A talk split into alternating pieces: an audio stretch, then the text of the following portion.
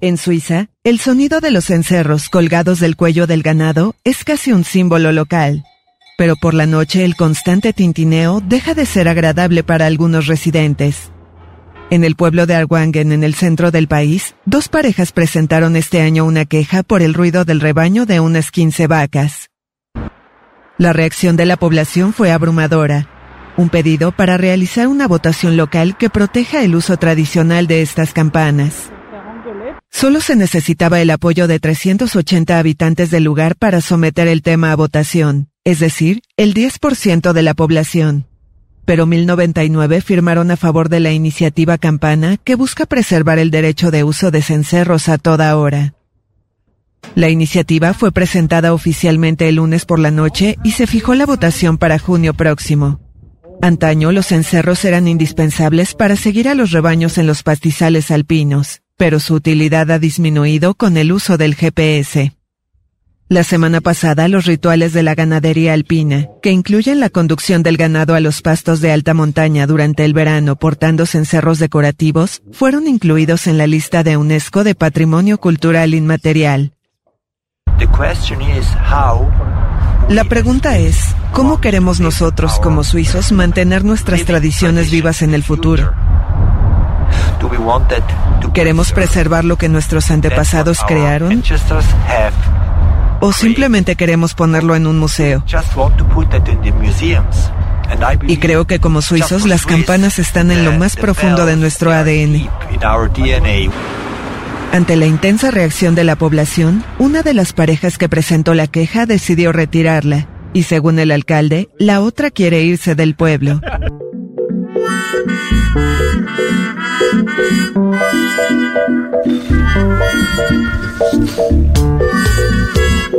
Es muy interesante lo que acabamos de escuchar porque demuestra en pocos segundos lo diferentes que son los países en este planeta, ¿no?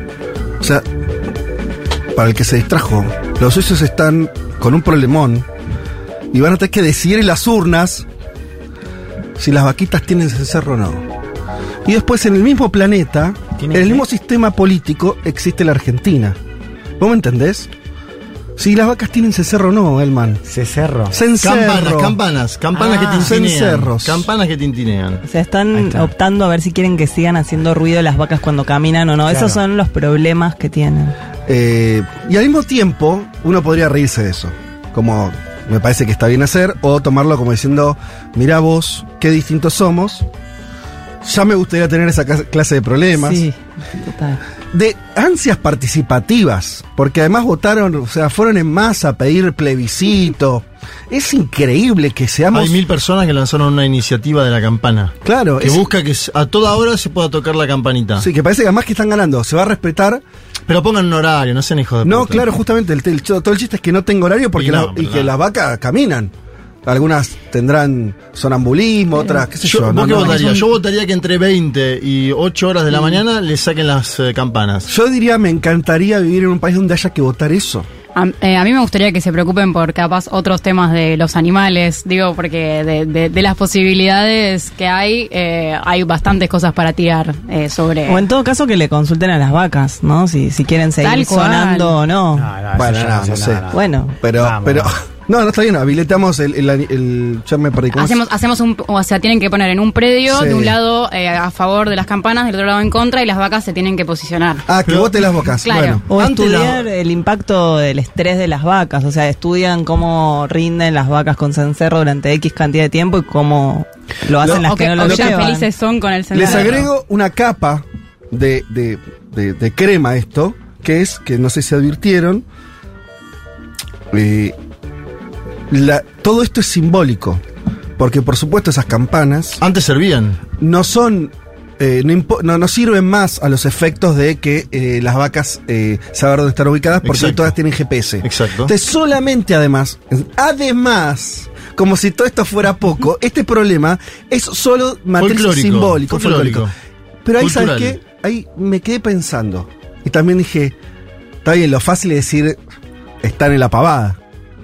Y después pensé, los suizos con su calidad de vida, sus bancos llenos de, de oro, eh, sus chocolates. Los chocolates que eh, dependen de las vacas también. ¿no? Dependen de esas vacas. Esas vacas que deben comer eh, pasto mejor que la rúcula que se vende en, en Palermo.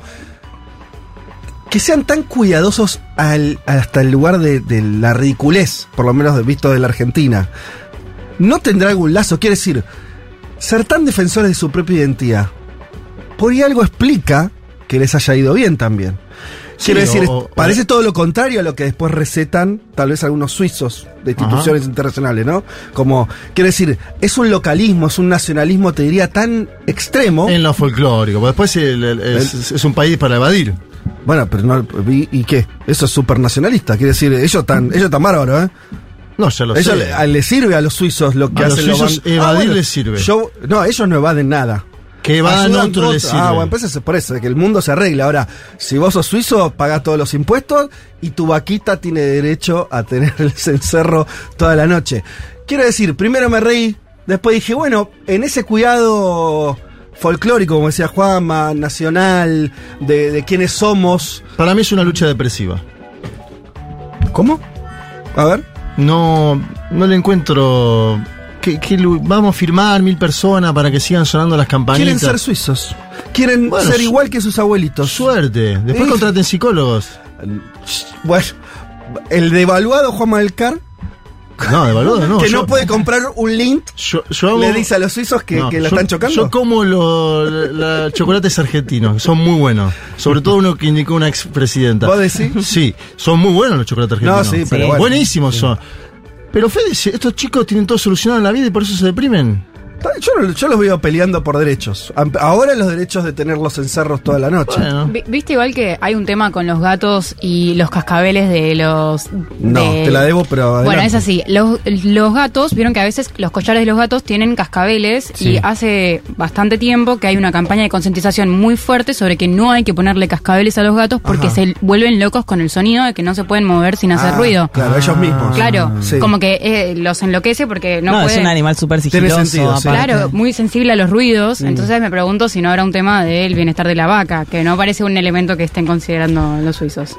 No, creo que no. Pero bueno, ahora podrés. po- Yo me imagino que al- algún suizo. Movimiento animalista suizo Claro, tiene que eh, haber. alguien- no, tal no- vez no minoritario. puede no haber. Tal vez minoritario, pero Sí, sí. seguro que hay. Sí, sí. Bueno, ese es un mundo muy amplio, ¿ven? Eh, el mundo es grande todavía, muy distinto.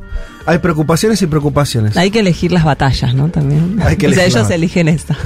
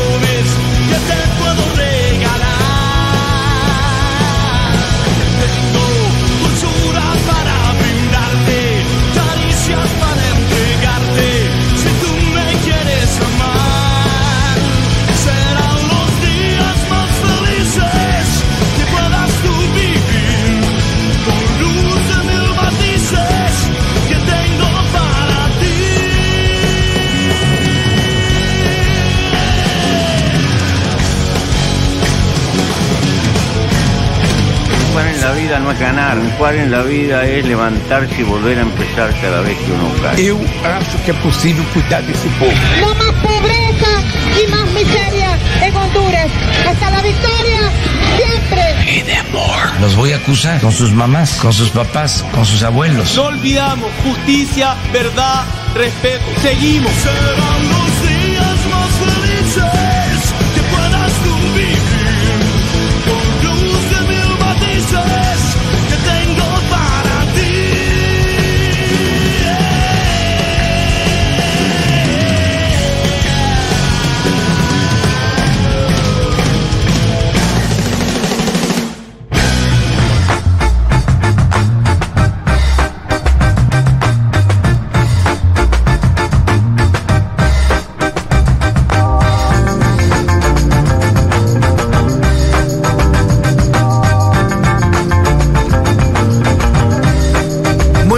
Para todas y para todos. Hoy es 17 de diciembre del 2023 y este, el último programa de este año de Un Mundo de Sensaciones, es el 274.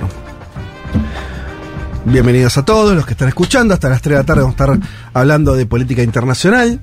Eh, último programa del año, siempre es especial el último programa y en nuestro caso además porque tenemos una mesa eh, más grande de lo habitual. Estamos los cinco. Eh, es el último programa de algunos, también hay que decir. Ah, Y además hay que agregar, yo solamente aviso que algunos están en condiciones especiales. Y no voy a decir más que eso, simplemente que escuchen. Eh, estemos atentos, ¿eh? O sea, o- ahora 12 y media somos 5. A las 3... ¿Seremos Vemos, 5? claro. Vemos. Pero acá estamos. Che, eh, último programa del año, un montón de cosas para hablar. Preparamos un programa especial eh, de recorrido de cosas que pasaron en el mundo que arrancamos, que empezamos ahora en un, en un ratito nada más. Eh, de verdad que también es el programa despedida de dos integrantes de este programa. Eh, uno el señor que está a mi derecha, Juan ay, Elman. Dios. ¿Cómo estás?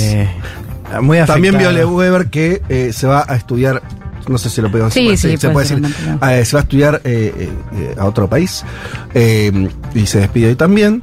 Eh, y bueno, eso. Así que combina todas esas cosas. El programa, ¿qué querías decir, Juan? No, no, nos hubiese encantado hacerlo en Junta. Nos hubiera Sí. encantado. El día no acompañó. el clima. Eh, de- en este momento está diluviando en Almagro. Sí.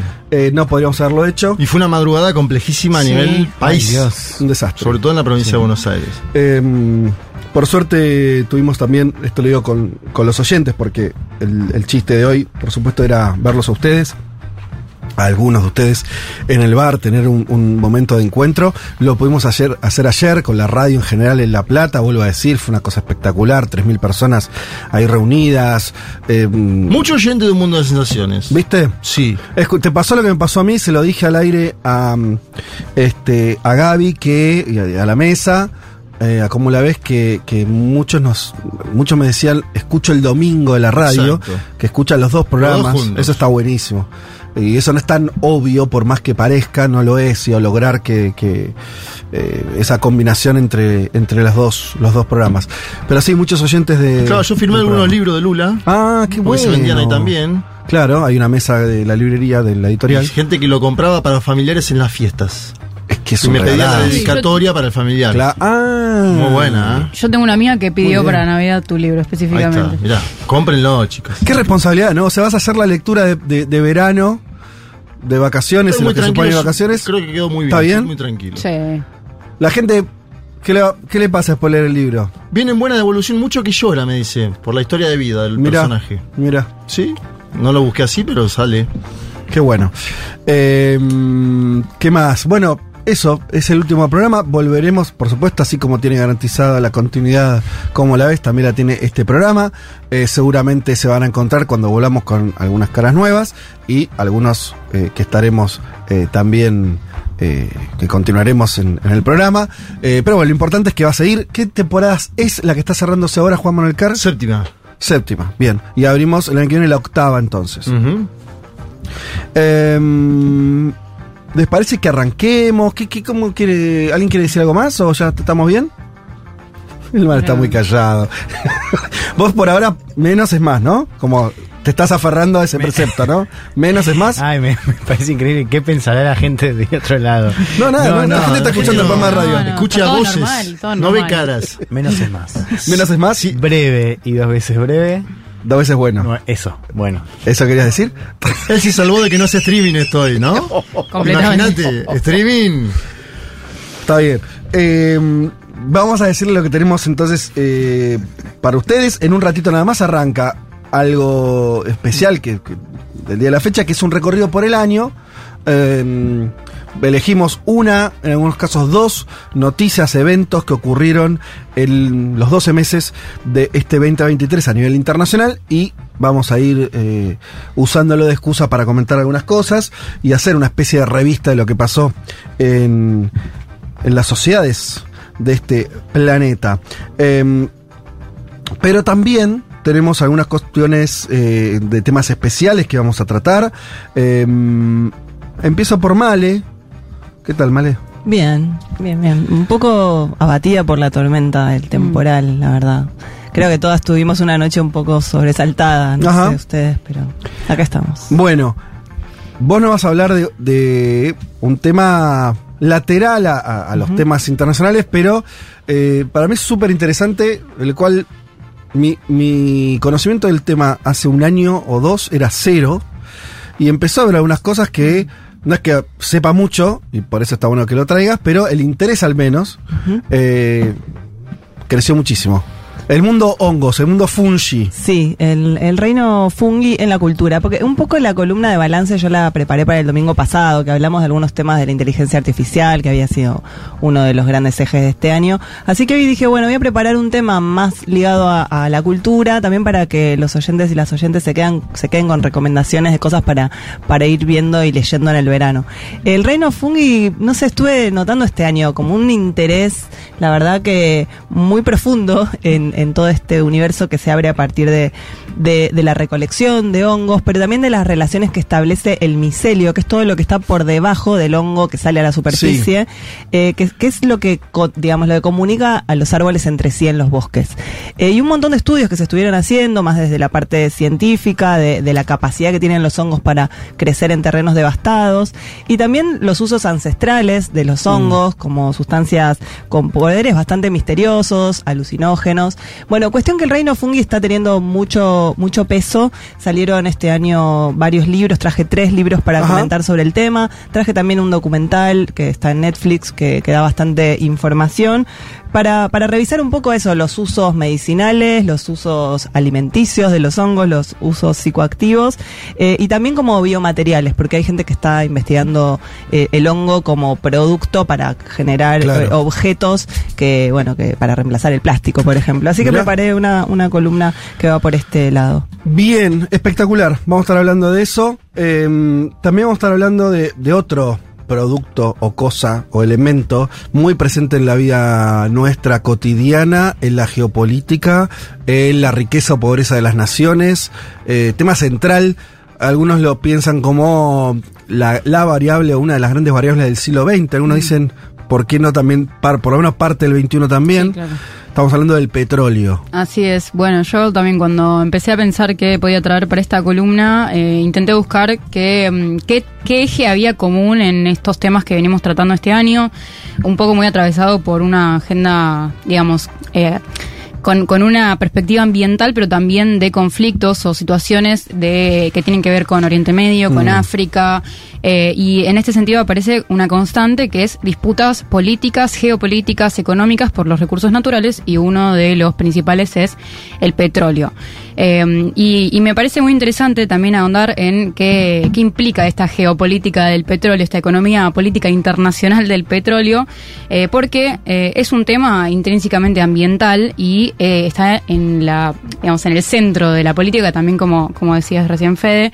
Entonces me parece que, eh, bueno, quizás eh, es, un, es un poco un tema que pone sobre la mesa las contradicciones de quienes descartan la agenda ambiental como una agenda que esté en el centro de la política y la economía del mundo. Así que veremos un poco qué, mm, en qué sentidos, qué conflictos han sido articulados, algunos de los Ajá. conflictos que han sido articulados por el petróleo en el mundo y además, bueno, sus consecuencias ambientales y algunas características de su producción y, mm, consumo en el mundo. Bueno, muy bien.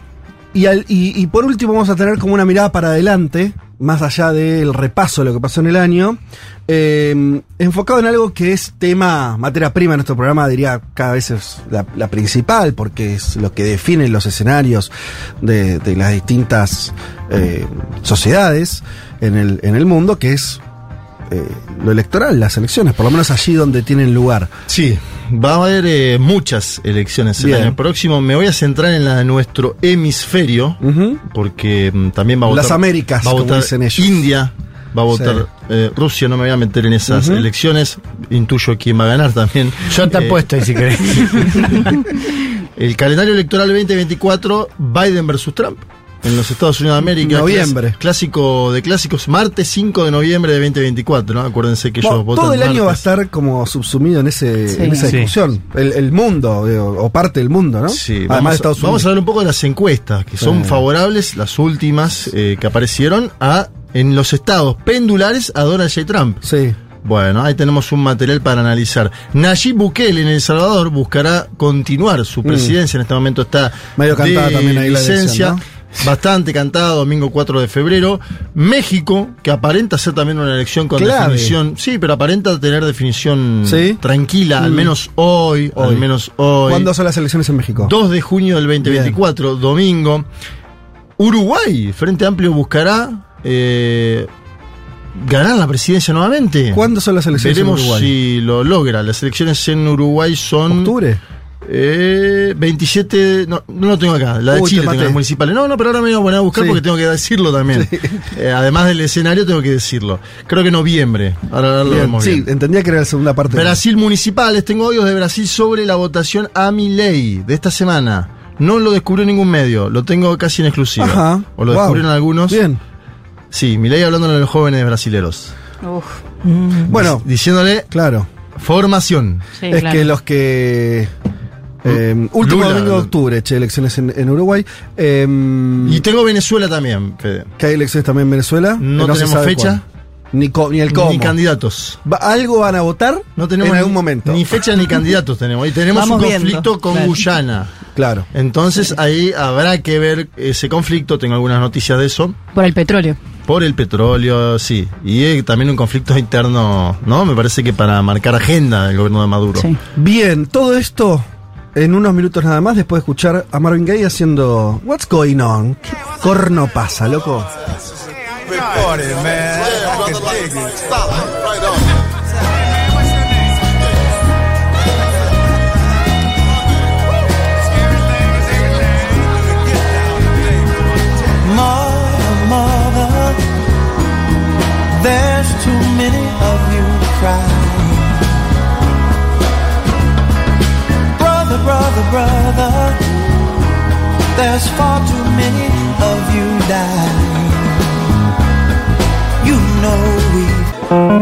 Hasta las 3, Federico Vázquez, Juan Elman, Violeta Weber, Malena Rey y Juan Manuel Carg hacen un mundo de sensaciones.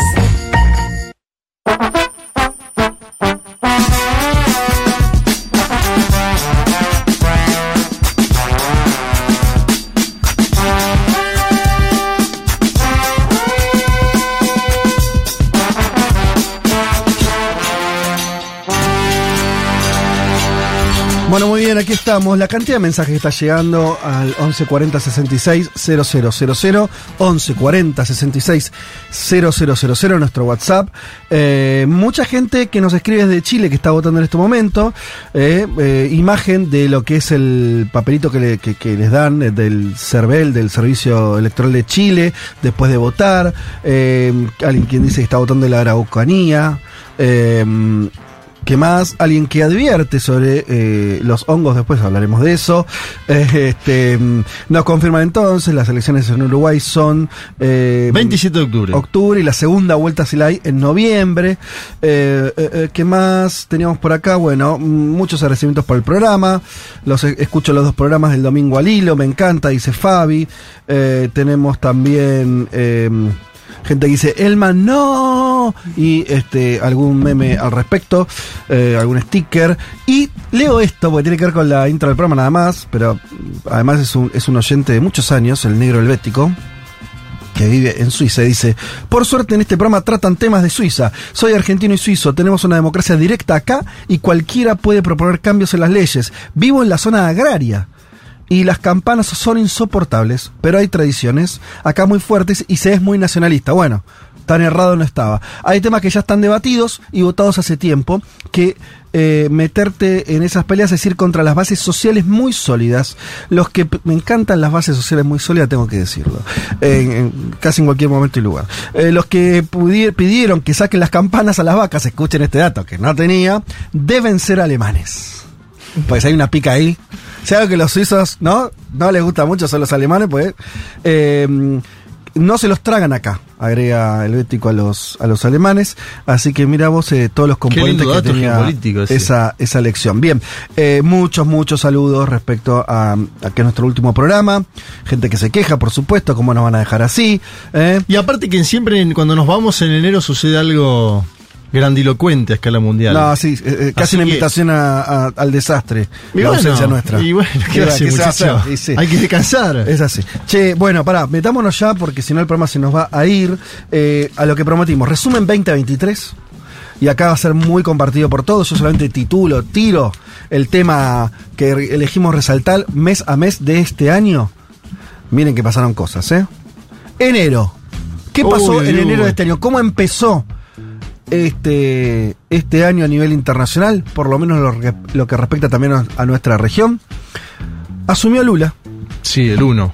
El primero de enero, ese día es el que asumen siempre los presidentes en Brasil, asumió Lula, Domingo. mientras Bolsonaro estaba en Miami, recuerdan Sí. ustedes. Y este, bueno, se da el, este, unos poquitos días después también El 8. otra secuencia, que es la toma de los edificios públicos en Brasilia por parte de las hordas bolsonaristas. ¿Qué quieren comentar al respecto? Una fecha muy cercana al aniversario de la toma del Capitolio en Estados Unidos, después del triunfo de Joe Biden en las elecciones. Capitolio fue el 6 de enero del 2021. Y la toma de los tres palacios en Brasil, que es un hecho inédito a escala mundial porque son los palacios de todas las sedes de los poderes públicos de un país, es el 8 de enero del año 2023, este año que todavía estamos transitando. La diferencia para mí, lo dijimos en programas eh, pasados, es la judicialización a los autores materiales y ahora una judicialización a los autores que financiaron muchos de ellos vinculados al agro brasileño, Mm. que financiaron esas protestas para, bueno, intentar evitar que Lula... Lula ya estaba juramentado.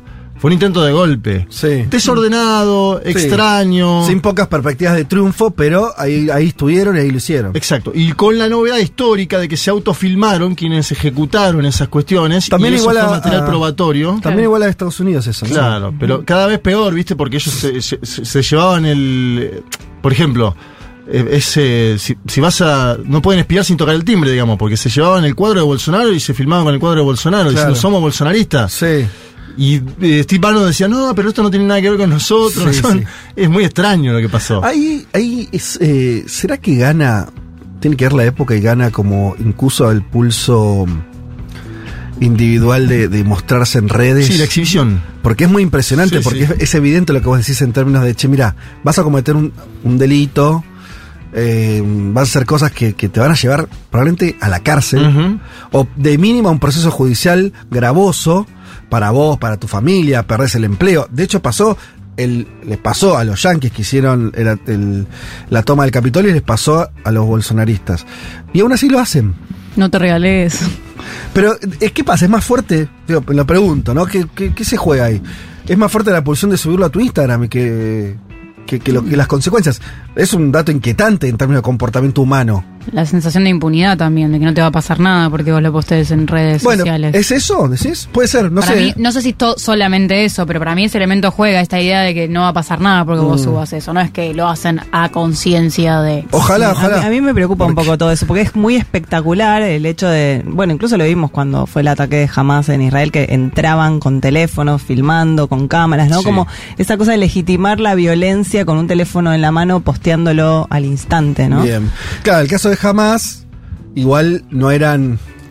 eh, O sea, es- eh, fue una, una acción criminal y a la vez política y organizada. Sí, sí, sí, claro, Esas pero- filmaciones tenían un, un objetivo acá. Yo lo que me pregunto es: ¿será la banalidad de solamente tener unos likes en Instagram?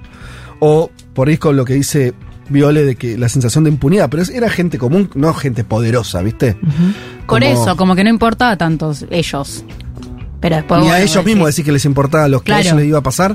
Claro, no, no sé si a ellos mismos no les importaba, pero que no había una, un pensar que había- iba a haber consecuencias Porque atrás, venían porque de no era cuatro años, importante. do- porque venían de También. cuatro años donde el bolsonarismo legitimó acciones Total. de este tipo. Sí, una ¿sí? falta de registro de las Entonces, consecuencias. Y lo hizo posterior a las elecciones un mes, lo contábamos antes, los piquetes que dejaban a la gente sin poder acceder a los aeropuertos, eh, todo eso con convivencia de la policía, significaba situaciones que después, cuando está otro gobierno en funciones y la justicia que más afín a ese otro gobierno, actuaron con velocidad.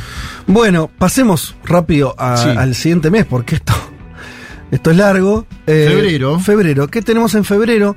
Tuvimos el primer aniversario de la guerra de Ucrania. Guerra que se desató eh, a inicios del 2022. Que, a ver, por, por un lado nos había, se ha sorprendido que se produjera la guerra. Había un consenso, algunos no, pero De había que no bastante iba a haber invasión. de que no iba a haber invasión. Y después, Salvo Biden, ¿no? Sí. Pero después, todos suponían que iba a ser una guerra corta. Sí.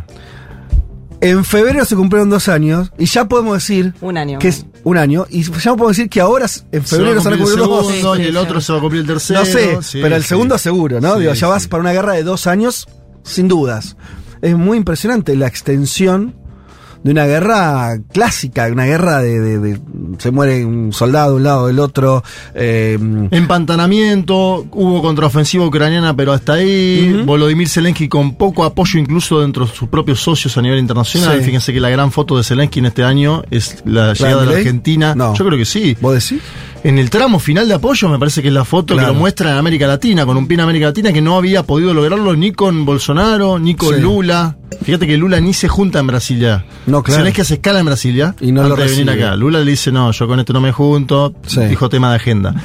Y en la Argentina de Milei, que también es una novedad geopolítica de este año, eh, tiene eh, acceso Zelensky. Y además, eh, eh, Milei le regaló el menorá de. O sea, el símbolo religioso, Sí. el judaísmo, Sí. hubo todo un Total. ritual ahí. Juan, ¿querés decir algo? Porque es tu último programa, solamente digo, si por ahí querés comentar algo. No, yo. Él está haciendo como los partidos de despedida que la gente saluda, viste, va caminando el jugador. Yo para que la gente sepa que está acá, Juan. Eh, sí, sí, estoy pues encima tuve, tuve unas pequeñas ausencias. eh, estuve muy averiado hace dos domingos. Por labor, el labor. Por eso, además, vení no estando. y el Hoy es tu última chance. pasado, sí, domingo pasado dije sí. Sí. Trabajando Sí, en la asunción de Javier Gerardo. Ya me voy a, para el final voy a estar Dos y media. a tono, Ajá. a ritmo. Bueno, igual si estamos hablando de Ucrania, si querés Comí decir algo algo. que me cayó mal. Sí. No, sí, a ver, me enfoco. Creo que un poco lo que habíamos dicho en ese momento, creo que hicimos una columna, eh, era la cuestión del tiempo, ¿no? Que me parece que es clave para leerlo ahora, sobre todo cuando más cerca estamos de las elecciones de Estados Unidos, que es tuvimos un primer reequilibrio al, pri- al principio porque pensábamos que, según nos decían, Rusia iba a capturar Kiev, o sea, iba a ser un conflicto breve. Eso se despeja, empieza a aparecer esta idea de que la contraofensiva eh, o la defensa ucraniana había servido eh, efecto, que la OTAN se unificaba y demás. Un poco lo que decíamos era que en este segundo año la variable del tiempo iba a jugar más, ¿no? Esto es, Rusia, por la ventaja de la, de la dimensión de su ejército y por lo que depende Ucrania de la ayuda internacional y sobre todo Estados Unidos, que Rusia jugaba con el tiempo a favor. Un poco lo que estamos viendo hoy, y me parece que en esa clave podemos leer inclusive el viaje de Zelensky, es que la causa ucraniana en Estados Unidos cada vez está eh, volviéndose menos bipartidaria. Ajá. ¿Qué quiere que- decir menos bipartidaria? Que los republicanos la cuestionan. Ah. Básicamente, para Me- decirlo más que, que fácil. unifica mucho menos al sistema desde, claro, Sí, desde el inicio que- igual, ¿no? No, punto. es que lo que habíamos visto al comienzo era que si bien había cierto murmullo, Sí, en no el Congreso había bien. un bloque súper unificado y de ahí salió la guita. Claro. Hoy lo que vemos es que eso ya no es así, que Trump la cuestiona, que Ron DeSantis, que es el otro candidato republicano, también lo hace, eh, y eh, ya lo hemos contado hace unas semanas, apareció el comandante, lo contaste vos, el comandante en jefe Sí. del ejército, diciendo, de las Fuerzas Armadas, diciendo que la guerra estaba empantanada. Sí. No sé qué término usó. Bueno, eso es muy relevante porque además lo que te empieza a mostrar es las primeras fracturas este- hacia el interior de Ucrania. Entonces, si vos lo ves un poquito desde arriba, decís, es verdad que Rusia todavía no no logró una conquista militar para decir la guerra está resuelta, eh, pero cuenta con todo el tiempo a favor. Bien. Eh, Hoy, hoy eso es lo que, Sí. lo que, lo que habría que, lo que podríamos decir de cara a lo que viene. Che, bien, ¿viste cómo te enfocaste? Por ahí querés comentar qué es lo que pasó, Juan, porque estamos entre amigos. Eh, no, comí que- algo, una sustancia ayer eh, ¿Qué era? de efecto tardío. Eh, ¿Algo dulce? Un brownie. sí. Y. mm, Pero estaría como, como Desfasado. Desfasado el momento de la ingesta El metabolismo de Juan es así. con A mí me la, pasa la exteriorización del lo- efecto, el claro. brownie de dulce de leche en domingo en la mañana me pasa que después te pega a la tarde, ¿no? Sí. El- Eh, efecto la panza. tardío. ¿Cuántos fueron? No, fueron dos, ¿qué dice? ¿Dos qué? Ah, ¿te acordás ese oyente? Dos. ¿Cuántos? Dos pedacitos. Nada, o sea. ¿Nada? Nada. Así, do- dos brownies sería. No, no, no, dos, dos pedacitos. No, dos de brownie no, brownie. no está acá con dos brownie. Eh, Está comiendo como un camello. Ante todo me disculpo, imagínense, porque si era yo vine muy preparado para este programa, o quería Yo te veo muy bien. Yo solamente te digo que, que vos estás eh, bajo ese registro, pero recién estuviste hablando serio tres minutos. Sí. Tal vez incluso demasiado serio para lo que se, para el tono que veníamos teniendo y demasiado extenso. Pero, eh, bien, Juan, así que esto Dale, va a ser un- también sí, un programa de acompañamiento a.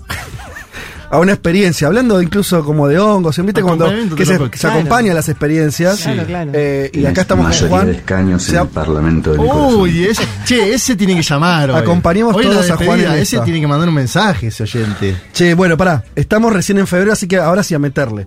Marzo. Pará, viene Putin el año que viene, ¿eh? A América Latina. Digo, vino Zelensky. El año que viene va a haber G20. Bien. Va a venir Putin a Brasil. A Brasil. Y va a haber conmoción en la opinión pública. Marzo, marzo. Asume su tercer mandato eh, Xi Jinping, lo cual lo convierte ya en el líder chino más importante después de Mao, Sí. claramente. Algunos hasta lo empiezan a equiparar en términos de... Bueno, sería mucho, ¿no? Porque Mao hizo la revolución, pero eh, como inaugurador de una era Apa- son los únicos dos que aparecen en la constitución china. Lo, lo eliminaron a Deng Xiaoping, lo cual Sí. es mucho también. Que fue el gran libertador de, la, ¿no? de los mercados, según Sí. El que abrió las reformas económicas. Y pasó con Xi sin meternos del todo, porque tengo que pasar rápido, pero digamos que es un hecho trascendental para los chinos, en primer lugar, y para la, la política internacional, porque yo no registro otro momento, de- desde que tengo uso de, de razón en esto, que hubiera un contrincante tan evidente en términos de poder con quien presida Estados Unidos. Cuando algo antes era, era moneda corriente eso, ¿no? El, el secretario general del, del PECUS, el, este, el, el presidente de la Unión Soviética, Sí. es lo más fácil, eh, el secretario general, pues, siempre era la contrafigura del, pre- del, del- del presidente yankee. Y eso lo, lo teníamos desarmado. Xi acumuló un nivel de poder, su país, y por lo tanto él, que empieza a ser un poco esa contrafigura. Y que además está articulado por eh, que durante sus tres mandatos fue un- fueron como claves para el impulso de la iniciativa de la Franja y la Ruta, que es este eh, bueno megaproyecto de infraestructura en diferentes países del mundo, casi todo del sur global, que también bueno va tejiendo una red más densa de influencia que también hace que los países del sur tengan como digamos una alternativa a, el- a Estados Unidos como principal socio comercial, algo que bueno también impacta en el balance de poder. Eh, bueno, veremos cómo continúa, tercer mandato, líder indiscutido de su país, eh, y alguien que hasta ahora le fue re bien. Sí.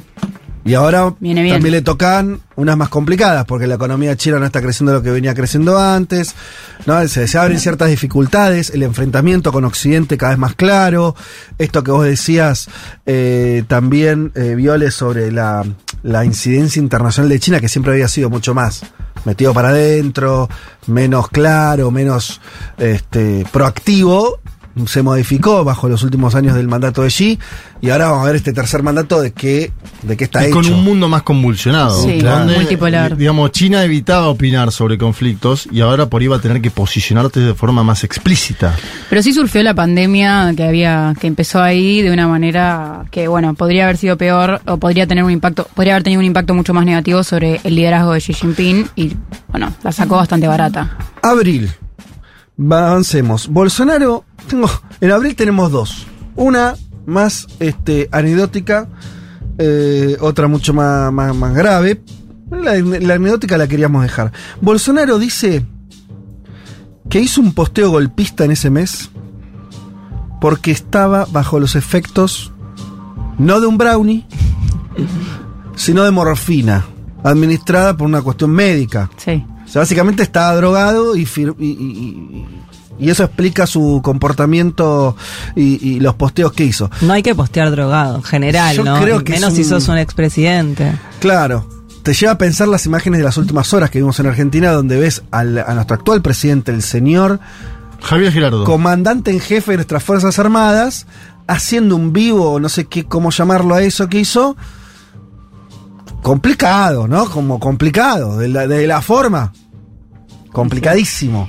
el día que hacía 32 grados, ¿no? Con dos camperas. Le faltaba una bufanda. Sí. Le faltaba una bufanda y un caloventor prendido. Me, me hizo acordar a la, a la defensa de Pedro Castillo en Perú, eh, que dijo que quiso hacer un autogolpe de Estado porque estaba también drogado y Sí. que entonces esa era su defensa judicial. Que le dieron algo, le dieron algo. fue un A abogado, Castillo ese se le, fue un le le- le tiraron algo, ¿no? Claro. Eso se ha dicho. Bueno, eh, vamos, a- en abril hay otra noticia también, un hecho muy importante, que es eh, una...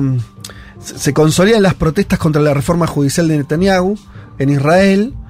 De Israel va a haber otra noticia mucho más grave, ustedes saben, unos meses posteriores, pero lo dejamos porque te explica un poco el clima de visión política que vive Israel, que me parece que eh, y de derechización y, y todo un proceso este, mm, muy complicado que también tal vez explica algunas de las cosas que están ocurriendo hoy en Israel.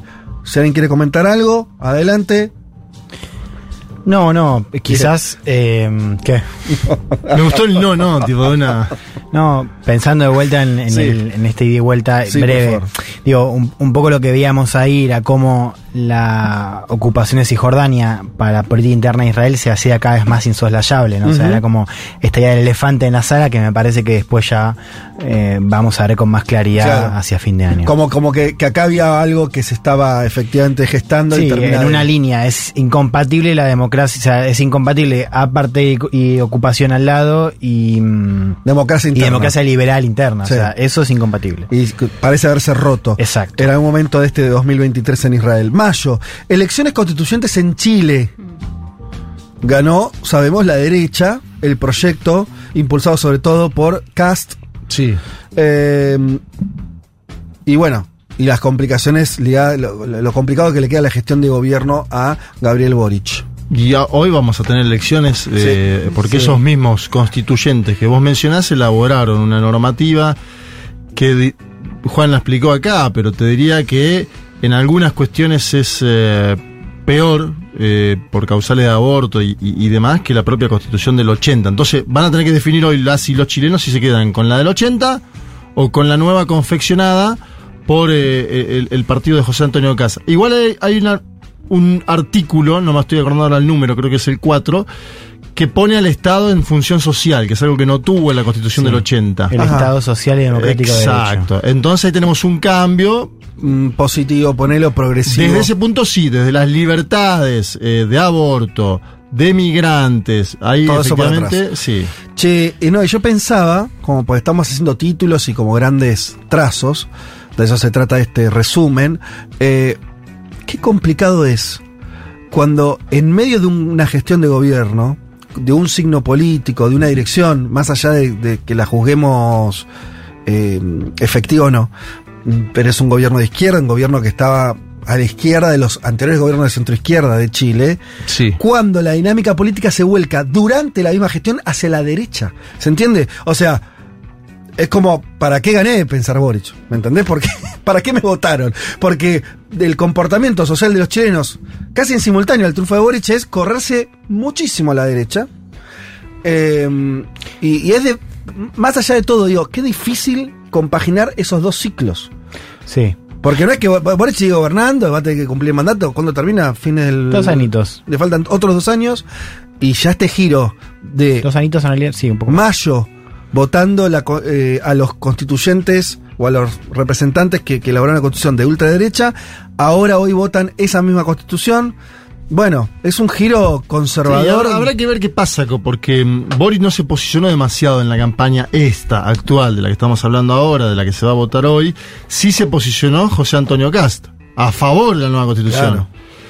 Y Si hay no- un sector que sale del partido de Cast, encabezado por Edwards, que lo comentábamos la semana pasada, un hombre que quiere hacer un partido a lo Milei en Chile, que dice nosotros que estar en contra también porque el en contra va a ser ciudadano. Sí, hay que ver. Veremos qué, qué marca. Porque las encuestas están dando una tendencia cada vez más pareja. Recién una amiga me dice, se ve feo.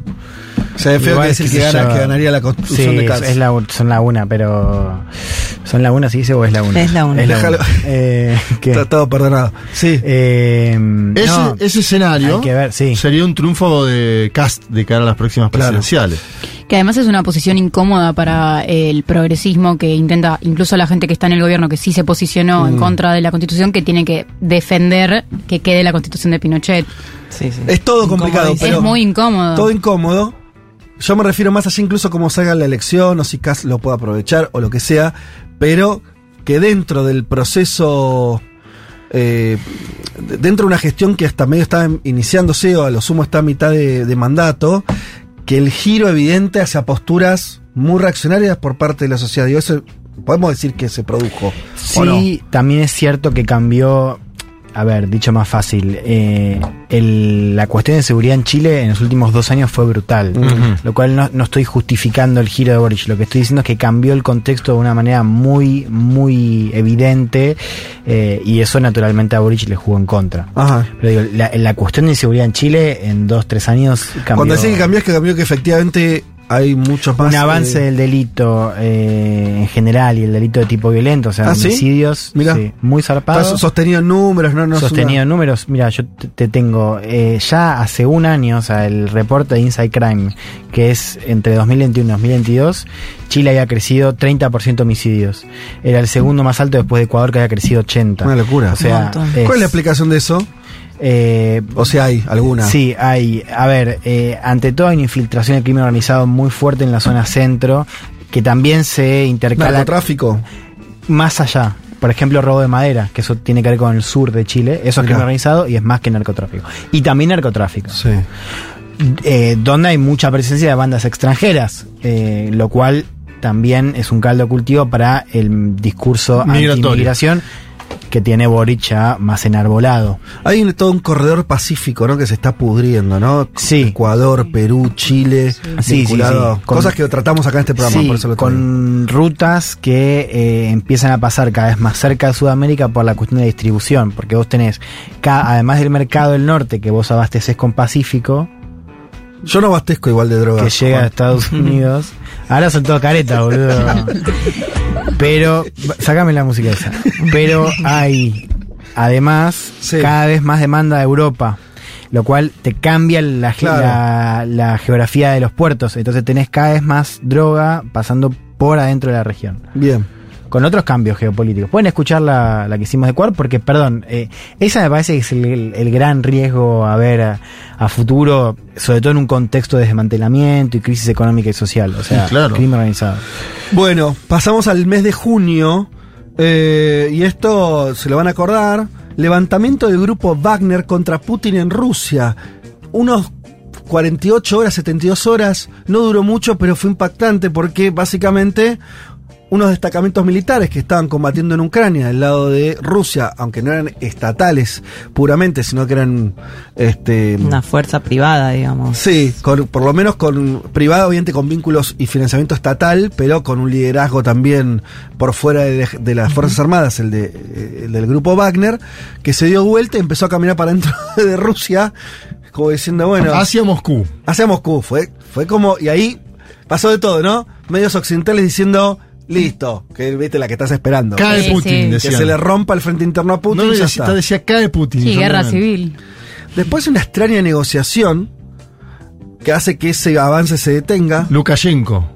se- El presidente de Bielorrusia, Lukashenko, Claro. llama Sí. a Yevgeny Prigozhin, que, es pan- que en paz descanse, porque Sí. ha fallecido hace el cocinero y mercenario. Claro, el cocinero mercenario que armó este grupo Wagner, que era un grupo que eh, peleaba extraoficialmente para su país en África. También. ¿no? Hay unos condimentos de, Sí. de novela, de serie. Y destraba la situación, pero le ofrece eh, asilo en su país, ¿no? Sí. Parece que Putin estaba muy enojado, obviamente, en este momento. En el después de eso, Sí, cuando la situación se empieza a calmar, tenemos una reunión en el Kremlin, Sí. días después, sí. donde está el propio Prigozhin, Prigozhin ahí, y Putin. y el propio presidente de Rusia, donde hay una es- escenificación como de, bueno, ya está, nos arreglamos, está todo ok, Sí. acá no hay eh, rupturas. Eso no es lo que sabemos. Eso es lo que más o menos se había comunicado o se, se había significado. No sabemos si no le dijo, mirá, No tenemos idea qué pasó claro, en la reunión, por pero dijo, con tu familia no va a pasar nada, pero vos, amigo, considerate muerto, no, no sé, sabemos. pero esa reunión existió. Sí. Ahí Putin te muestra que no iba a tener un golpe de Estado interno. Eh, y se hablaba de que había vuelto a incorporar a Prigozhin y al grupo Wagner, pero ya de las filas del, del Él les dice un regular. ultimátum, vengan al ejército, Claro. que pagaba mucho menos, porque este es el otro dato, el Sí. ejército oficial pagaba mucho Sí, menos que claro. Wagner, que tenía Que el, contribuciones. que el ejército blue, que suele pasar, el blue paga más. El blue paga mucho más. Y Bueno. ento- entonces una parte se sumó. Sí.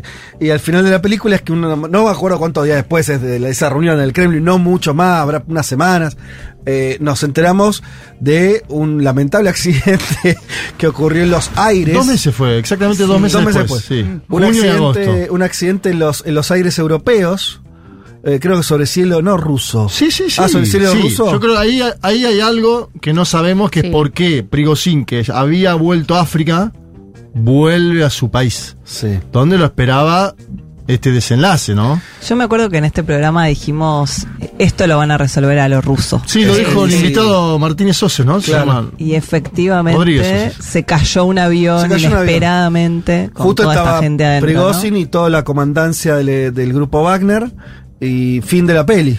No Sí. se habló nunca más del grupo Wagner, no sabemos si existe o no existe, pero por lo menos toda esa... Los que fueron los responsables de darse vuelta y marchar sobre Rusia no estarían más entre nosotros. Eso fue lo que ocurrió en junio. Pasamos a julio, tenemos que apurar realmente porque Maini nos va, eh, a, va a cometer otro accidente con nosotros. El avión se va a caer. Este.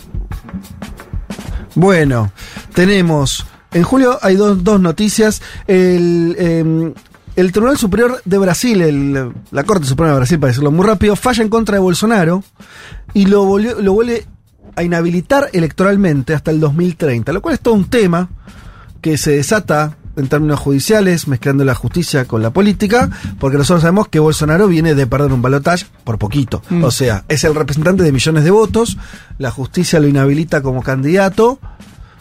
Amplíenme ustedes, el que quiera. Lo que se ve es que en Brasil el lugar político que ocupa Bolsonaro esté habilitado o no para competir en un eventual nuevo mandato, no lo ocupó otra figura política, ¿no? O sea, el bolsonarismo sigue representándose en Bolsonaro, los hijos de Bolsonaro vinieron a la jura del presidente argentino, eh, Bolsonaro vino con una comitiva muy grande, entre la cual está el gobernador de San Pablo, Tarcisio de Freitas, que muy probablemente sea el candidato de ese espacio. Digo Bien. muy probablemente porque no lo sabemos, en las próximas elecciones presidenciales, en las cuales Lula dice que si tiene salud, va a competir. Que es el otro dato significativo de este eh, escenario. Lo- ¿Por qué fue inhabilitado Bolsonaro? Por un encuentro que tuvo con diplomáticos ante los cuales desconfió del sistema electoral de Brasil. En ese momento los diplomáticos dijeron que era una táctica trampista en off a varios Ajá. medios eh, brasileños y después evidentemente sucedió lo que sucedió el 8 de enero. Creo que no hay inhabilitación posible sin el 8 de enero. Bolsonaro fue inhabilitado no solo por los dichos antidiplomáticos, Sí. sino por su participación en eh, el 8 de enero de 2023. Vamos a agosto. Eh, ¿Qué golpe pasa en de agosto? Estado militar en Gabón, lo hemos tratado acá. Séptimo golpe de Estado en África desde el 2020. O sea, hay una oleada de eh, resoluciones militares, de conflictos políticos y el ascenso ¿no? de, de- de las Fuerzas Armadas como un actor importante en algunos países eh, de África. ¿Qué quieres resaltar de eso, Viole? Bueno, hemos hecho varias columnas que lo analizan como más en profundidad, que creo que es difícil hacer así como un repaso rápido, pero sí que igual entre esos golpes de Estado hay una heterogeneidad de diferentes, digamos, eh, motivaciones, que igual creo que son como de alguna manera el producto del agotamiento de un Estado generalizado de eh, dificultad para el acceso a una calidad de vida mínima y también de una África que está como en un momento de cambio muy zarpado y que se reconfigura y que lo- digamos los gobiernos que estaban eh, y los que se van formando ahora también intentan tener un imponer más agenda eh, a nivel nacional regional global Eh, y creo que eso es un poco lo que viene a poner sobre la mesa este, es- esta ola de golpes de Estado que para mí muestran un poco ese agotamiento de un, un modo de vida que no, que no les permitía desarrollarse en sociedad y que no quiere decir que lo vaya a solucionar o que vaya a ofrecer eh, el, el acceso a mejores condiciones de vida necesariamente, pero sí que hay como un- una convulsión Mm, de claro. que algo tiene que cambiar y que en muchos casos los gobiernos que estaban eran gobiernos que, eh, bueno, fueron como heredados de, eh, de, de- de la- el proceso de descolonización de la ONU, que son como herederos de tradiciones políticas que están muy alineadas con los intereses de Francia, con el orden eh, occidental y de repente hay otros movimientos de, eh, de, digamos, de fuerzas africanas que más o menos democráticas intentan decir, eh, acá en realidad el que tiene que marcar agenda soy yo. Em, Y un ganador externo que es Vladimir Putin, me parece, en esa zona de influencia. ¿no? Antes hablábamos justamente de Wagner en África. Y ahora estamos hablando de golpes de Estado donde en las movilizaciones en apoyo a los golpes de Estado aparece la bandera del país gobernado Sí. por Vladimir Putin y aparece la bandera Eso es china. flashero, eso es flashero. Bueno, ahí tenemos una novedad geopolítica donde el malo es Francia, la Francia de Emmanuel Macron, y se ve bien do parte de esos manifestantes, que no eran pocos en ninguno de estos países, este es el otro dato, Mm. son golpes de Estado apoyados por parte de la población civil, apoyan a países eh, extranjeros, no franceses. Y que también, último, que también eh, están atravesados por la, el resentimiento a, a una Francia que se chupa los recursos naturales de África y ahí Claro. volvemos a lo mismo que hablamos. petróleo. Exactamente, petróleo, pero también otros minerales como los minerales de transición que se necesitan para el, el cambio de la matriz energética. Recta final, septiembre. Tucker Carlson, periodista emblemático de la ultraderecha norteamericana, que fue expulsado de Fox, que armó su propio canal o algo así, eh, entrevista a Javier Gerardo Milei. Eh, lo cual después es vendido como la entrevista más vista de la historia de la humanidad, Sí. lo cual te habla de eh, que en realidad hay otro tercer actor acá, que cada vez juega más, Elon Musk. Exacto, que es el dueño del monopolio de la red social política que es Twitter. Ex. Entonces vos tenés eh, a un periodista de ultraderecha, a un candidato de ultraderecha que va a terminar victorioso y al dueño de, de una de las más redes sociales más importantes del mundo eh, en consonancia, claramente, ¿no? Incluso hubo declaraciones de mucho después de los Max mucho más, más claro. Ya se está destapando como un ultraderechista sin. ¿Lo vieron eso, no? Que antes jugaba la neutralidad el tipo Sí. y ahora directamente está eh, haciendo Sí, de hecho propaganda de esas ideas. A Ron DeSantis en la interna republicana. Claro. No, no jugó a ganador, pero bueno. Sí, pero jugó. claramente en términos de ideas, de proyecto, Sí. de, de mundo, de país, de sociedad, el, el dueño de la red social directamente está diciendo "Ay, ay, es por acá. Sí, al mismo tiempo pienso que si bien es cierto que él delinea cierto modelo, bueno, hay algo de también el modelo Milei que él compra esta idea, ¿no? Sí. Eh, no hay impuestos, toda esa mierda, pero además eh, yo lo veo más como una cosa más antiprogre que pro derecha, ¿entendés? O sea, Ajá. él termina yendo y apoyando abiertamente a líderes y discursos de extrema derecha, pero donde vos lo, lo que más le ves y los puntos con los que él coincide con otros es en eh, el antiprogresismo. ¿Y hay una diferencia entre una cosa y la otra? Sí, porque yo no, no, salvo algunas cuestiones muy puntuales, yo no le veo la adhesión a ciertas ideas concretas, cierto modelo de, de país, de sociedad, de la ultraderecha. Lo que veo es que... me dice apoya a Ron DeSantis, más claro, la que, con- ¿cómo sería más que- claro, más explícito? No, es que eso, no estoy diciendo que no haya vínculo o apoyo, yo lo que digo es, mismo por cómo se escenifica ese apoyo, Sí. lo que veo es que él lo único que hace es hablar en contra del progresismo. No Sí. lo veo defender o adherir a cierto proyecto Ajá. económico, social y demás de alguno de estos líderes. Más allá de algunas cosas muy puntuales, tipo impuestos. Sí. ¿Se entiende? Eso Sí. me pasa. No, no, no lo veo comprometido con cierta idea o modelo que promulga alguno de estos líderes. Lo que veo es que él lo que hace es ir gateando entre estas figuras, siempre con esta cosa de antiprogresismo como vector. Claro. Bueno, sí, está, está bueno, está bueno, está bueno. Entiendo la diferencia, por ahí lo que pienso es que me pregunto si la ultraderecha no es medio eso en sí también. Porque, digo, cuando vos te puedes avanzar, che, ¿cuál es el proyecto? Lo discutimos hoy la mañana, ¿no? Un poco. Proyecto de mi ley. ¿Cuál es? Entonces hay, eh, eh, medio es que es ese, ¿no? Es como cierta destrucción de, de lo existente, se construís en algunos enemigos. No sé si hay una cosa, no sé, eh, más. No, qué sé yo, una cosa Me parece que ese es el programa. Sí, no, eh, Orban tiene un programa ultraconservador, digamos, hay, hay ahí destellos de un programa. Yo creo que Trump con la cuestión racial tiene una agenda, entonces lo que Mm. quiero decir, por ejemplo, con eso es, ¿Elon Musk comparte la agenda racial de Trump o va con Trump porque detesta a los demócratas? Más lo segundo que lo primero para mí. Ajá. Y después Bueno, Tucker Carlson, que vos lo mencionabas Sí. ahí, estuvo primero que entrevistó este mismo año a Víctor Orban, eh, que estuvo en la Argentina también, esto hay que decirlo, en la asunción de Milei. Después Tucker Carlson apareció en Madrid en las protestas contra el PSOE, el Partido Socialista Obrero Español, que conformó gobierno con Pedro Sánchez, junto a Santiago Abascal apareció. Bien. Es decir, hay indudablemente una internacional de la extrema derecha Sí.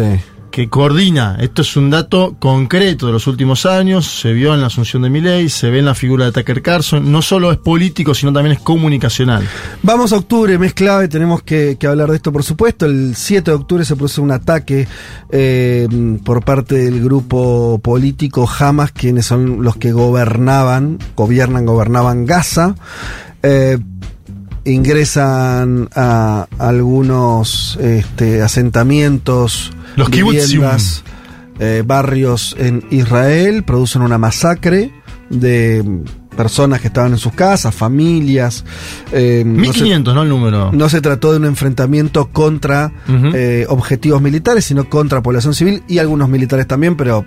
No, este, mayoritariamente población Sí, civil. pero tomaron, tomaron cuarteles, eso, pero Sí. que estaban por ahí, pero no, no fue... Sobre todo generó un hecho de... de, eh, sanguinario, de, Sí. de mucha... Que, que generara... Conmoción. conmoción en, eh, en todo Israel y en el mundo. Eso fue el 7 de octubre y a partir de eso tuvimos la respuesta israelí, que ya le hemos tocado acá bastante, no es, no es objeto de esto, pero es claramente uno de los hechos más importantes que ocurrieron a nivel internacional, por lo que desencadenó, desencadenó lo que estamos viendo ahora en Gaza de hace este, más de dos meses. Eh, algunos ya lo empiezan a calificar de genocidio, claramente es una situación de, de, hacer eh, pagar a la población civil de forma indiscriminada, niños, mujeres y gente que no, no combatiente, eh, lo que hayan hecho un grupo político. Ya eso ¿no? Aclara un poco de qué se trata el asunto.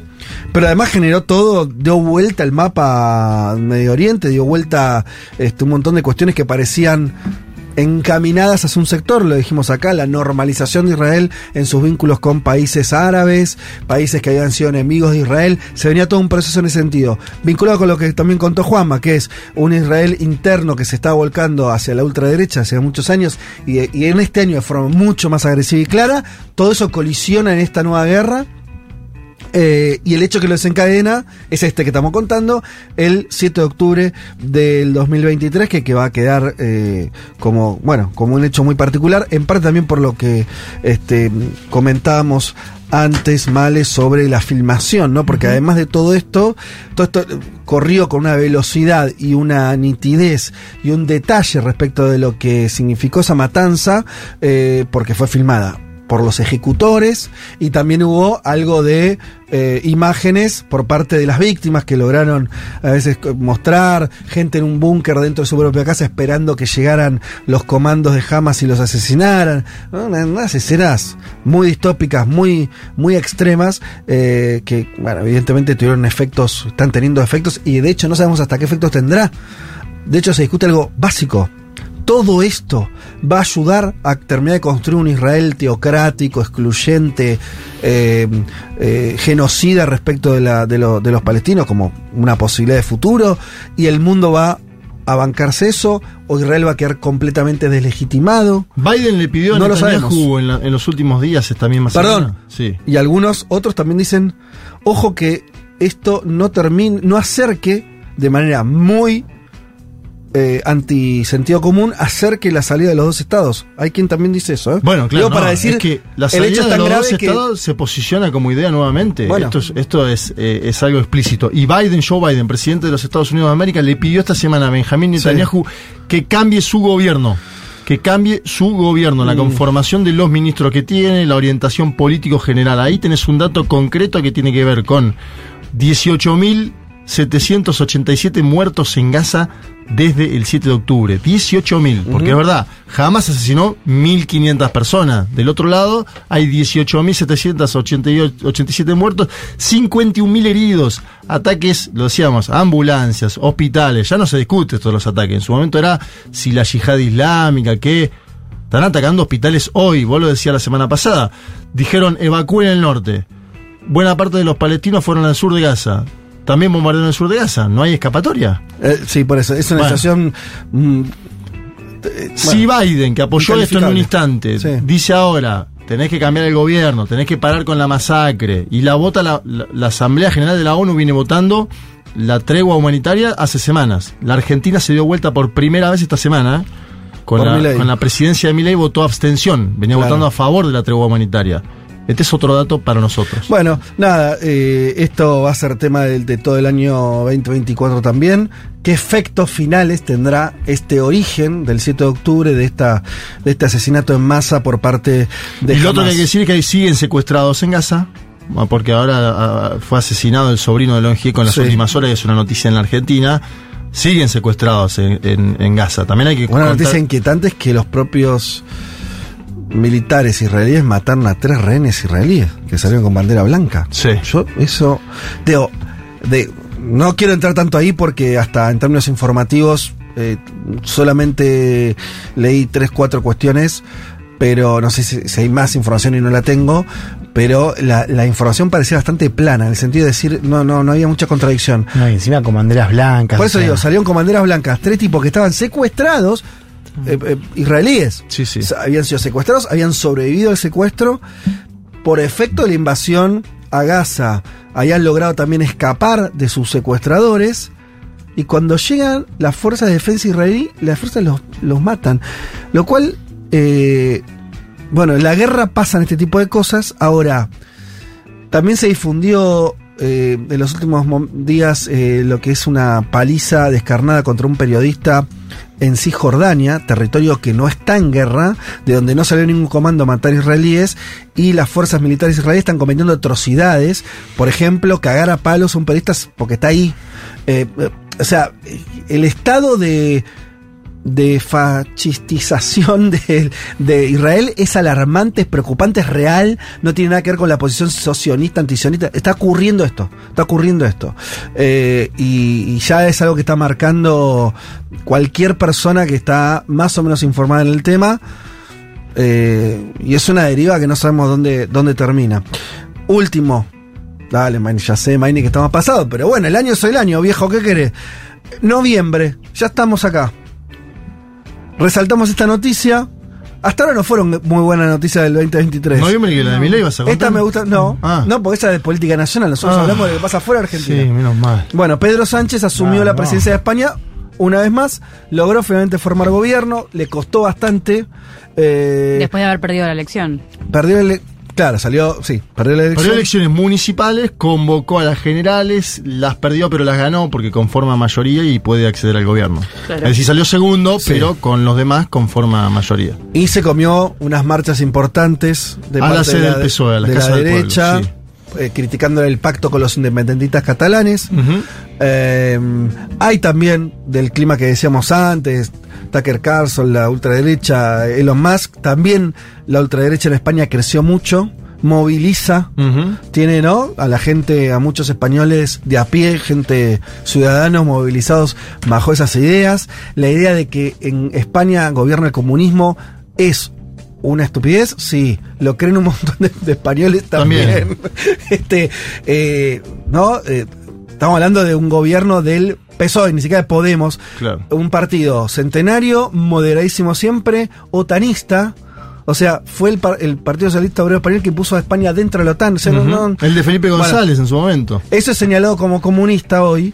eh, esa es la situación que hay. Pero la extrema derecha salió tercera, que Mm. creo que es la gran diferencia con lo que pasó en la Argentina, donde la Claro. extrema derecha conquista, gana las pasos, sale segunda en las generales y gana el balotaje, ¿no? Me da la sensación de que ahí hay una distancia que perdió perdió peso Vox en los últimos años en España. Esto lo vino contando Juan en las columnas. No es que ganó. Ahora bien, encontramos una movilización donde aparecen eh, segmentos que añoran a, Franco, que hacen el saludo fascista en, en la sede del PSOE, Isabel Peralta, una joven que a Alemania le negó el ingreso por nazi y se moviliza en Madrid. Es decir, hay una, hay una parte de la población minoritaria, creo yo, pero que hay que seguir con atención, que está movilizando incluso a la derecha de Vox en España. Bueno, último mes diciembre, todavía no cerró diciembre, así que esto no es muy. Ay, por favor, que hago muy todo. serio, o sea que decir, no tenemos el mes cerrado, así que, no sé, ¿alguno tiene alguna noticia de los últimos días que le haya despertado particular interés?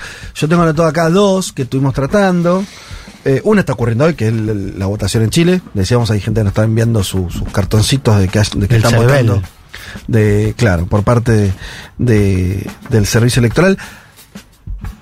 La otra noticia la estuvimos también tocando, se complicó o se acentuó la eh, pelea de Venezuela respecto a un territorio en disputa como es el Esequibo. Sí, esa es. Para mí es esa. Sí, ¿Por qué? Porque va a, te- A ver. va- No, porque creo que el año que viene va a ser parte de lo- del debate público político en América Latina. ¿no? En el medio estuvo Lula da Silva intentando medir entre las partes. Hubo un encuentro que les voy a contar en la parte de 2024 porque tiene que ver con las elecciones en Venezuela en San Vicente y las Granadinas entre Nicolás Maduro Moros y Irfan Ali. Donde bajó un poco la atención el propio Maduro, pero convocó una votación, él argumenta, el Consejo Electoral venezolano, que votaron más de 10 millones de venezolanos, cifras que cuestiona la oposición, para intentar anexionar Un cuestionamiento que es bastante lógico, ¿no? Según digo, tengamos una mirada ahí. Es, es difícil pensar que votaron 10 millones de personas hoy en Yo creo que el CNE debería publicar mesa por mesa cómo fue la votación en toda Venezuela, Ah, que ¿no es está algo que publicado no eso? hizo. No, ha publicado boletines parciales sobre cada pregunta Sí. y no la votación de cada mesa. Pará. Vos decís que el, el CNE, o sea, los, los que administran las elecciones en Venezuela, En todas las elecciones suben todas las mesas. sí, como en cualquier país, boludo, claro. Bien, sí, los circuitos electorales, digamos. Exacto. Sí. Por, no sé, Caracas, Sí, La Pastora, lógico. bueno, Sí. no están esos datos. Ajá, ¿y qué datos hay? De cuánto votó cada. Son cinco preguntas. Sí. 90 y pico por ciento votó el sí en la mayor parte de esas preguntas. Están esos datos de votantes. Por cada pregunta. Por cada pregunta está desglosado cuántos votaron sí y cuántos votaron no. Ajá. Y hay 10 millones en cada pregunta. Sí, eso es lo que dice el CNE. No está apoyado en ninguna información territorial eso. Eso me decís. Yo te digo que no hay ningún dato cargado de escuelas. Está bien. Eh, Que fue lo mismo con la constituyente del 18. Bueno, la cuestionada. La También. constituyente del 18, es la- estos dos eh, referéndum que yo te Sí. digo son los únicos dos elecciones en 25 años en Venezuela que no hay ninguna carga escuela por escuela en la página del CNE. Claro, es una joda, está bien. Eh, bueno, es algo que haya una explicación lógica, pero pareciera que no. De todas maneras, convengamos que es una elección, esto no le quita ni le suma importancia a lo que dijimos recién, es una elección más de posicionamiento político que de efectos reales. Bueno, Maduro dijo que era vinculante en las alocuciones ¿Pero en qué públicas. sentido vinculante? Él dice, el pueblo venezolano votó esto y yo voy a avanzar en esto, voy a crear PDVSA Guyana, Está voy bien. a darle cédulas a los guyaneses. Ay, pero como pareció que nosotros votemos, che, las Malvinas son Malvinas, argentinas, sí. Y entonces haya un gobierno, que por ahí está bien que lo haga, pero hay que decir, que haga, no sé, este. Bueno, de hecho, Malvinas está incorporada, creo, como parte. Mm, de Tierra del Fuego. de Tierra del. Fuego, Sí. por ejemplo, en Bueno, movilizó tropas. Hay que ver también ahí qué pasa con los contratos de Exxon. Además. ah, no, no, no, me parece que fue un poquito más allá de El disuasor es Lula da Silva en el medio. Sin caer en la acción bélica, me parece que es algo intermedio entre lo simbólico con el nuevo mapa Bien. y la acción bélica. ¿no? Bueno, terminamos. Terminamos el 2023. Estas Ay, fueron por las favor, noticias. cómo me agoté. Sí, sí, sí. ¿Fue un buen año para el mundo? No lo sabemos. No. No, y no. el, re- el recorte fue bastante exhaustivo también, porque quedaron afuera. Y sí, Es como un el, recorte. el chiste Claro, pero mejor porque que es inevitable. mejor que mañana. Eh, Es, fue un muy, muy, muy mal año. Claro, Va a ser mejor que mañana. Disfrútenlo. Peor que ayer. hacemos una pequeña pausa y ya volvemos. Un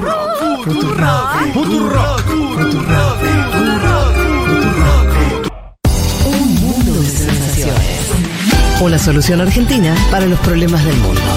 Futurock FM.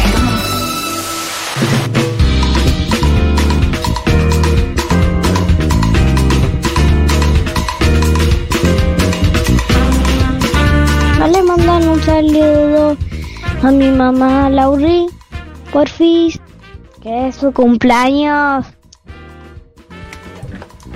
Bueno, Lauri. Feliz cumple, Lauri. Qué lindo. Ese entiendo fue tu hijito. Un cumple para, un saludo para mi mamá que también cumple. hoy. También cumpleaños tu mamá. Bien, un saludo. Muy lindo, gracias eh, por ese hermoso mensaje. Eh, qué lindo, che. Bueno, eh, hay gente que se sigue lamentando eh, de que este es el último programa de Viole Weber. eh, y. ¿Qué pasa? Está No, bien, ¿eh? Hay gente que está esperando que sea el último. Que sea, está- hay gente que está esperando que sea el último No, programa no, de Juan no. Elman, pero está Mejoró, mejoró, ¿Mejoró mucho? En, esta, en este corte hubo ahí un cambio abrupto, de verdad, ¿eh? azúcares, No, incorporaste, no hay, no nos sales. mandás. No tenemos dulce y yo comí el mío muy. Comí mi bagel muy temprano. Ajá. Y entonces. Un desayuno fue. Que me preguntaste si era dulce y te digo que no. Eh, Elman, te amo. ¿Todavía venís drogado al último programa? Hiciste todo bien. Hay gente que te está Me festejando. mata de mí si todavía como si otra- otras veces. Recién mi papá me mandó un mensaje y me dijo: ¿Estás en la radio? 20 minutos después me dijo: Ahí te escuché. Ay, ay, ay, qué difícil eso, ¿no? Es la juventud. ¿Qué haces como padre? ¿Vos querías? No, pero es un señor grande, Juan Elman. Yo lo sé, pero igual, Nah, ¿no? ¿Te suena algo? ¿Qué? No, solo me, me reiría mucho. Estaría bueno. Me reiría mucho. Sí. Eh, ¿Qué más? Eh, Un grande, el padre de Elman estuvo en la presentación del libro. Sí. Sí. me acuerdo. ¿Qué ejes atravesaron el año más allá de lo que pasó cada mes? Muchos estados de excepción en América Latina, signos de los tiempos, nos dice Ernesto. Bueno, sí, claro, ocurrieron un montón de cosas. Esto fue un resumen totalmente. Es más, no solamente de las cosas más importantes, en realidad tratamos de tocar cosas distintas. Entonces, bueno, es un- una especie de popurrí eh, anual. Eh, no, no, no es más que eso, pero sí, evidentemente quedaron muchísimas cuestiones afuera. Pero para llegar con todo, vamos a meternos en lo que prometimos que eh, en este caso sería hablar del reino de los hongos. Eh, yo además recuerdo que, ya no sé cuándo fue, fue este año, fue el año pasado, eh, esta serie Last of Us, donde, no sé, la vieron. Sí, sí. El asunto también tiene que ver lo que despierta toda esa apocalipsis eh, de los humanos, tiene que ver con eh, los hongos, justamente. Ese, esa, que además, además corresponde. Hay, o sea, ya sabíamos hace rato que los hongos son algo distinto, ¿no? Porque por algo son un reino aparte. Esto es lo único que sé de los hongos. Que decir, están los animales, están las plantas y están los hongos. Exacto. Pero no hay ni una cosa ni la otra. Ya eso te deja en un lugar que decir, ¿y qué es ese ¿Y bicho? por qué sabemos tanto menos de los hongos que de los otros reinos también, no? Bueno, traje este tema para la columna, la última del año de Mundo Expandido, porque me parece que en 2023, esto que decía Fede, por ejemplo, de The Last of Us, hubo varios ejemplos de, de una curiosidad cada vez mayor por, por el reino fungi, eh, por los hongos, que es lo, la parte visible de, de este reino que, que sale de- Sí. del sustrato de los bosques, pero también del micelio, que es lo que conecta por debajo de la tierra a los árboles entre sí en, en los bosques. Hay distintas organizaciones, distintas, eh, digamos, cien- científicos trabajando y estudiando las propiedades de los hongos, eh, los estudios de micología, pero este reino, que no es ni vegetal ni animal, tiene varias curiosidades. Hay más especies de hongos que de vegetales, por ejemplo. Eso yo ¿Cómo? ¿En serio? no lo sabía. Sí, y es un, es un reino visualmente bastante impactante. Pero a la vez los hongos se ocultan, no es que están tan a la vista, no es tan fácil eh, encontrarlos, ¿no? Justamente porque se confunden con en el suelo de los bosques y, y se precisa de recolectores que busquen y saquen de la tierra estos, estas especies. Hay incluso eh, hongos eh, luminiscentes que brillan en la oscuridad. Son muy, muy flasheros, digamos. El reino de los hongos es interesantísimo. En nuestro país este año hubo dos festivales muy exitosos sobre esto. Uno fue el Festival Funga, al aire libre, en el Parque de Pereira Iraola, en donde se hicieron caminatas micológicas para reconocer en el bosque que hay ahí diferentes hongos. Hubo charlas de biólogos de distintas partes del país que están trabajando en aspectos puntuales de los hongos, como por ejemplo usarlos como biomateriales para reemplazar el packaging de plástico a través de tratamientos especiales de, de las moléculas que tienen los champiñones, por ejemplo. Y después hubo eh, la, estuvo la Expo Fungi a la que fui, que estaba a tope de gente y era básicamente una jornada de dos días en las que se investigaba, se divulgaba eh, y se compartía este saber a través de bueno, de charlas de gastronomía, de, eh, charlas sobre desarrollo productivo. Y también hay que decir que está aumentando mucho el consumo del hongo, eh, de- las microdosis de hongos para, digamos, com- como efecto. Eh, Juan, lo sacate los mirando a Juan, pero no estoy hablando de los efectos eh, psicodélicos, de, de la psilocibina, que es el componente que genera una experiencia alucinógena, sino de la ingesta de, de microdosis para acceder, por ejemplo, a tratamientos que tienen que ver con la salud La mental. salud, ¿no? Sí, acá todavía no es legal, pero bueno, igualmente se lo está experimentando y con muy buenos resultados. Eh, digo, los hongos me parece que es un tema que va a estar muy presente en los años que vienen. De hecho, el año que viene me interesa retomarlo. Lo que hoy sí traje son algunas recomendaciones, eh, porque tenemos poco tiempo, Sí. para que los oyentes puedan durante el verano Meterse en el tema. meterse un poco más en el tema, porque es muy interesante, la verdad. Traje A ver. eh, un, un documental que está en Netflix, que se llama Fantastic Fungi, eh, hongos fantásticos, dura una hora y veinte y es bastante didáctico. Sí. Se los recomiendo si no saben absolutamente nada del tema, porque explican bastante cómo funciona este reino. cero. Sí, de cero, digamos. La parte del micelio, eh, muy- es muy visual, muy efectista el documental, muy yankee en ese Sí. sentido. En un momento hay una voz que es como la voz del hongo. Y Bueno, es que no deja de ser hongo, ¿no? Sí, sí. Uno espera esa parte también. Claro, no, pero ahí te explican un poco cómo funciona, cómo el hongo prolifera cuando la madera se empieza a pudrir, cómo degradan, son los, los que degradan la, la madera de los árboles caídos, hasta convertir esos árboles en nutrientes para la misma tierra, entonces generan una tierra fértil eh, y, y también degradan los frutos, degradan los cadáveres de los animales o de Claro. las personas, ¿no? O sea, es, lo que aparece cuando algo empieza a Sí. pudrirse. Eh, y también este documental relata bastantes eh, experiencias de investigación. Siguen a un científico que es muy fanático de los hongos, que el tipo se mete a fondo y hace descubrimientos muy llamativos. Por ejemplo, trata a su madre que tiene un tumor en una mama con ingesta de grandes dosis de hongos con resultados muy buenos. Mira. Y crea también un componente para ayudar a, a reducir la mortandad de las abejas, que no sé si saben, pero están en peligro de extinción. ¿Las No. abejas? Sí. A ¿Por partir qué? de un preparado Pará, pará, con- pará, no, no, pará, pero pará, si vamos pará. Maini- No, pero un segundo. Eh, eh, Maini, por Pero pará, favor. para saber esa- Maini, hello, Maini. How are you, Manny? Maini dijo que no nos interrumpamos porque acá hay que ir. eh, Yo- está pero- bien, pero de- está chequeado eso. Está chequeado, sí, sí, sí, está es un problema porque somos los polinizadores más importantes. Sí, de hecho hay un, un grupo de, de apicultores que si vos tenés un panal en tu casa, en vez de que lo elimines porque es peligroso, vienen, lo rescatan, Pero lo trasladan. ¿Sabemos Save la the razón? bees. ¿Sabemos la razón? Bueno, parte de la crisis climática, ¿no? Tiene que ver. Por no el sé cambio exactamente climático. por qué, pero. Porque, porque las abejas también se No, crían, se, se produce miel, digo, es como que me digas que es- están en peligro de extinción las O vacas, sea, ¿no? Qué eh, sé yo, no- aumentó no- muchísimo la mortandad de abejas. Entonces no se están recuperando de la misma manera que antes. No es que proliferan las abejas como en otros momentos. Un síntoma de la pérdida de la biodiversidad y además que el avance de la urbanización a toda velocidad que deja menos espacio. Otra Ajá. cosa que predijeron los Simpsons. Ah, sí. la- la- el fin de las abejas. Homero de supervisor de, ove- de abeja, ¿no era? Ah, no, no, no, no sabía. Sí, le hacen broma, de hecho, a Lilia Lemoyne en la campaña de que vaya a cuidar la abeja. Sí, no es la única.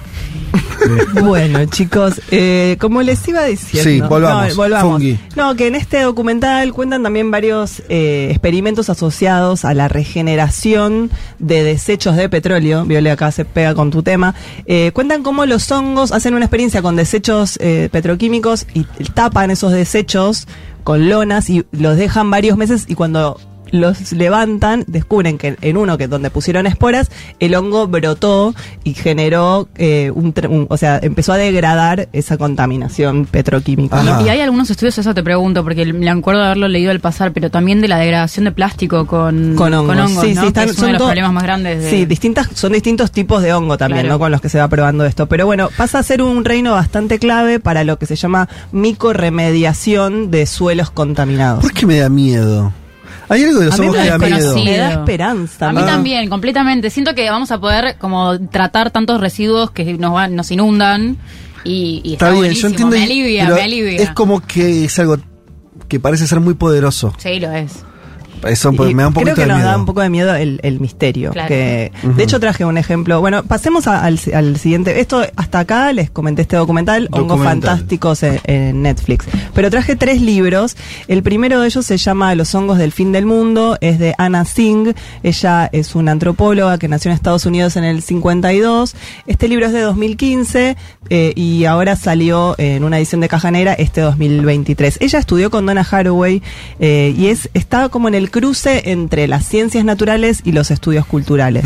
Entonces trata de tem- temas científicos desde una perspectiva de, de cultu- eh, muy cultural. Eh, este libro revela una historia, mm, la verdad, muy fascinante, que es la del hongo Matsutake, que no sé si alguna vez lo escucharon nombrar, No. pero es un hongo que en Japón se lo conoce desde el siglo VII y que se lo consumía como una especie de manjar, era un regalo que se hacía, se les hacía a los emperadores, un hongo muy codiciado, con un olor muy llamativo, que en Japón se asociaba a la llegada del otoño. Era como el olor que aparecía cuando Sí. el otoño asomaba. Eh, este hongo se cultivaba en los bosques de, de pino rojo de Japón y con el crecimiento de los grandes centros urbanos, esos bosques se vieron devastados, Sí. dejaron de existir y tuvieron que empezar a importar este hongo que también se cultiva en otros lugares, por ejemplo, en el hemisferio norte y en bueno en Oregon, en Finlandia, Ajá. en el sudeste asiático. Y lo que hace Anna Singh es justamente como, como eh, recorrer todos estos lugares y recuperar cómo es la, la cadena de suministro y cómo viaja este hongo por distintos, eh, por distintos territorios hasta llegar fresco a Japón, porque se convirtió en algún punto, dice ella, en un producto global.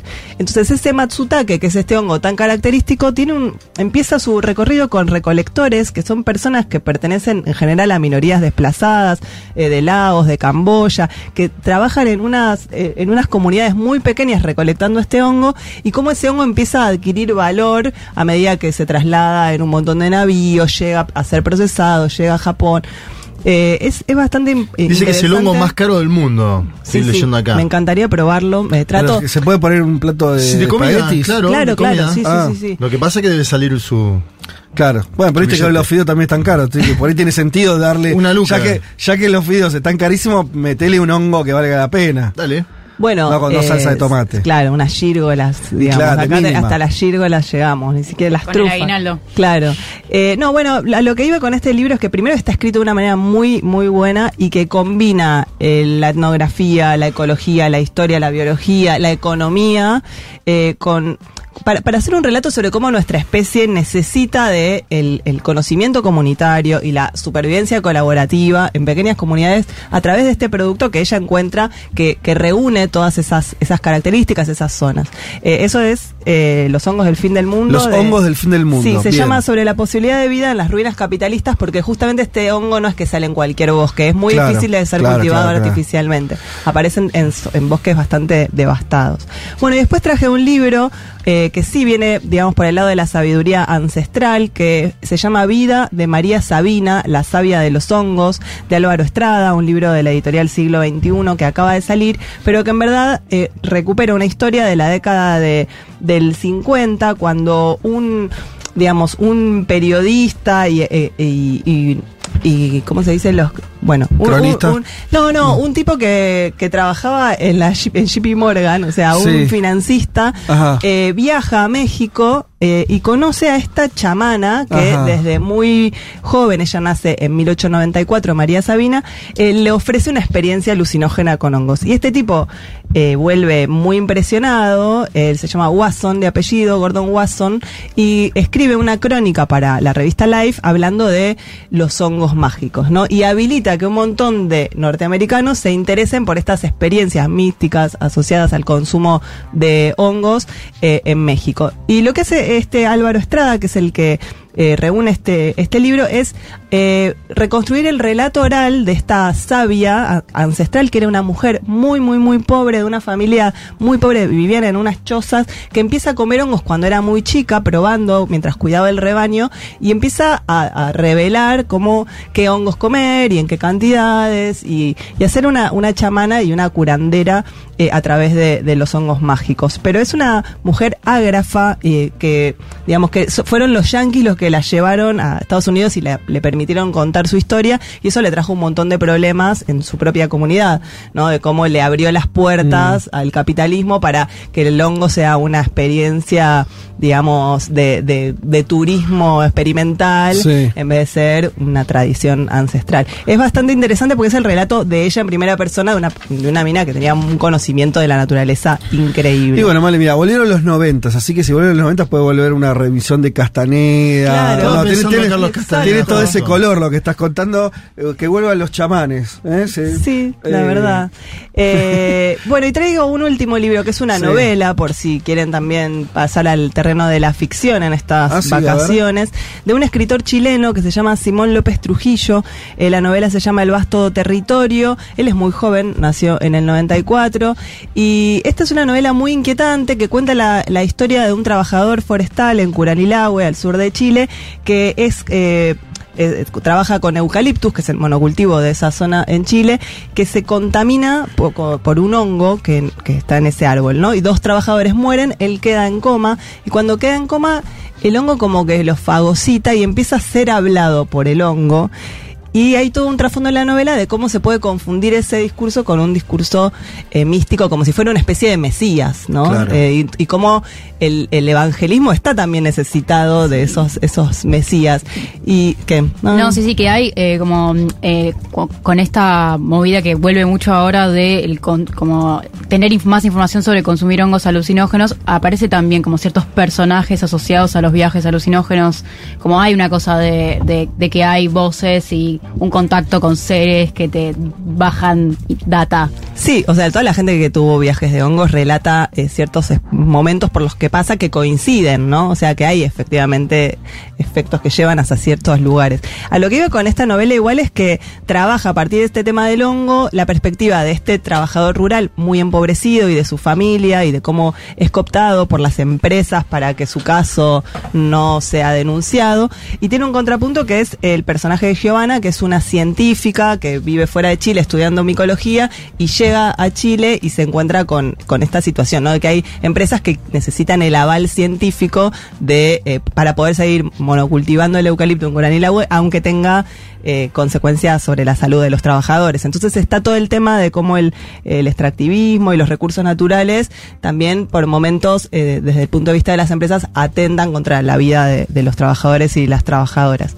Eh, bueno, entonces les dejo El vasto territorio de Simón López Trujillo, Vida de María Sabina, la sabia de los hongos del siglo XXI, y Los hongos del fin del mundo de Ana Tsing, además del documental Hongos Fantásticos de Netflix, para que se den una panzada y que sigamos con este tema en 2024, que es muy interesante. Bueno, mundo hongos, eh, respeto, estudio. eh, No tengas menos- miedo, Fe. No, no, pero respeto, respeto sí. Sí, obvio. ¿No? Obvio. O sea, vos, por ejemplo, no es, no es que quiera volver a este tema una y otra vez, simplemente como para que la gente dé cuenta que, que Juan está acá entre nosotros. Eh, por ejemplo, ¿harías la experiencia que hizo Juan ayer anoche con hongos? Yo no. Antes de trabajar, yo- no. No, Antes de digo- trabajar, ni loco. Hay, hay, hay otras plantas que vos decís, ¿entendés? Sabés que el daño Pero yo puede no venir comí hasta por- ayer. No, por eso, hongos. por eso, Ah. por eso, seguime. No harías lo que hiciste ayer con el brownie, con el pro- con, con cualquier cosa ligada al, al mundo al mundo de los hongos. Hay que estudiar En ese para- sentido le tengo hay que- más hay que respeto. estudiar para Ayahuasca. consumir. En ese sentido le tengo más Respeto. Y experiencias cuidadas, gente que Sí. sepa. Leer, investigar. Con otras cosas podés saber, tomarte, mucho podés respeto. tomar una birra más, una birra menos. Eh, Dura un facito horas. más, un facito menos. Los hongos- Igual si tenés un mal viaje de hongos, tomás leche y se corta ¿En eh, serio? el efecto. Sí. No sabía eso. Sí, sí, la ¿Se corta el efecto? Sí. Rompe el Sí, hongo. quédense con ese consejo por si no son tan responsables como estamos Acordate, Juan, porque. ¿Podemos decir a dónde vas? Además, no. Sí. Bueno, pero ya nos va, a con- Sí. nos va a tener que contar. en Después, dice. Después, después, sí, después, sí, después contamos. le dedicamos un, un- un ratito a eso. Digo por eso, porque a donde va va a tener que tener especial cuidado Exacto. con lo chamánico. Te ponele. puedo prestar ¿Me el entendés? libro de Entonces, por María eso digo, Sabina. yo lo estoy cuidando. Llevate el libro de Sabina. Yo lo estoy cuidando. bueno, chicos, vamos ahora con la canción del mundo. Eh, no, no vamos con la canción del mundo, mentira. Vamos a escuchar. Eh, prepara, vamos a ordenarnos. Primero, tenemos que decir que ya. ¿Todos comieron? ¿Todos almorzaron? Sí. De Sí, forma eso sí. descomunal. Jacob Bagels eh, nos trajo hoy también, se lo agradecemos especialmente un día horrible de lluvia y aquí estuvieron este, nuestros bagels para que podamos eh, comer algo antes o durante el programa. Eh, como siempre lo encuentran en la calle Uriarte 1386 en el barrio de Palermo, ahí van a encontrar una gran variedad de bagels y de postres eh, y también pueden hacer el pedido a través de su página en Instagram, Jacob's Bagel. Y bueno, la Yo variedad les aconsejo. Dale. pi- pidan el SEC. CS se llama. Carne, cheddar, huevo. Es imposible, para mí no hay otro mejor. Para mí. Apoyo, Mira, apoyo yo- la moción. Para mí. Yo estoy Carne. comiendo el de hongos. Ah, mira. Sí. O sea, va, va- o sea, vale la, la redundancia. Un viaje, la Tiene que redundancia. con todo. Eh, creo que no voy a viajar, por suerte, No. en esta circunstancia, pero está espectacular. Espectacular el el de hongos. tomate, huevo duro, Exacto. lechuga. Eh, bueno, así que como siempre eh, le queremos agradecer a la compañía, hagamos esto, hay que decirlo así, seriamente, a la compañía durante este año de Jacobs a, a este programa. Eh, ojalá sigamos, estuvo muy bien, eh, hemos eh, comido muy rico y se los queremos agradecer. Y lo pego con esto. eh, otro anuncio, eh, como ustedes saben, eh, se acerca Navidad, más allá Sí, que, claro. más allá de todo, además de todo, viene la Navidad. Eh, ¿Y qué es el mejor regalo? Yo diría, van quedando pocas opciones de regalo, seamos sinceros. Van quedando pocas opciones. Eh, entonces, acá hay una. eh, que sigue siendo un clásico y que en términos de costo-beneficio para mí sigue garpando tal vez más que nunca, que es regalar libros. Eh, así que desde Futurock Libros los invitamos a que en esta Navidad hagan eso y van a, van a encontrar los libros de la, de la editorial Futurock, pero también en la tienda de libros van a encontrar un catálogo muy amplio de libros de otras editoriales que está, está vendiendo Futurock. Eh, y tenemos además las mejores recomendaciones. Y además tenemos un formato que no sé si todos saben, lo cuento brevemente, que es el librero secreto. ¿De qué se trata esto? A ver cómo es eso. Vos completás el formulario que está en la bio Sí. en arroba Futurock Libros, arroba Futurock Libros es el Instagram de la editorial y de la librería.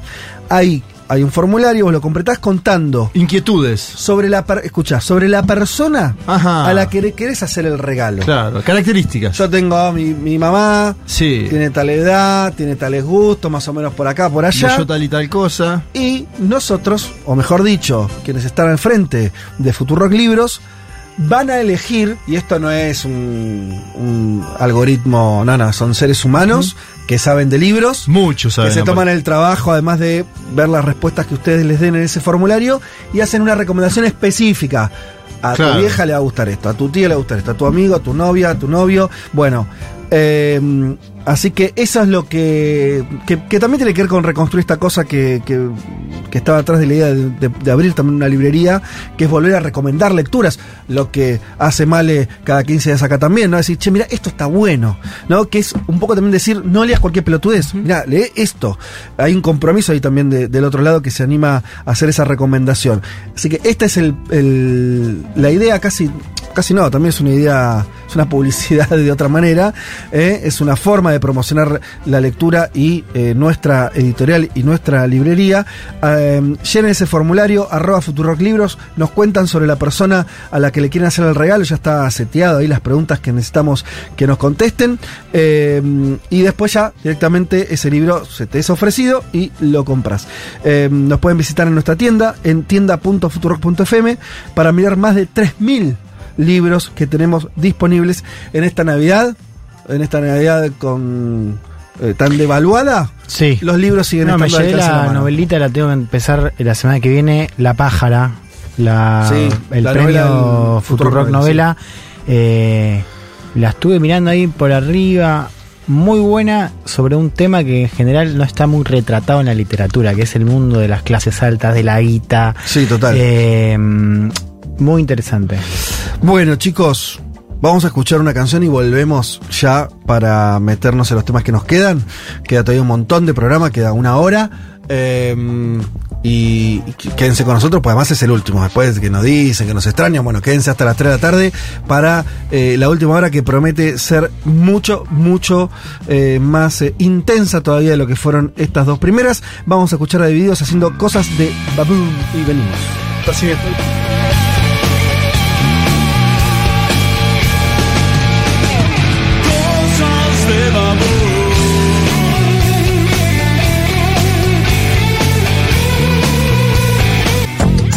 Programa donde hablamos del mundo para querer un poco más a nuestro país. Federico Vázquez, Juan Elman, Juan Manuel Carr, con Violeta Weber y Malena Rey. Un mundo de sensaciones.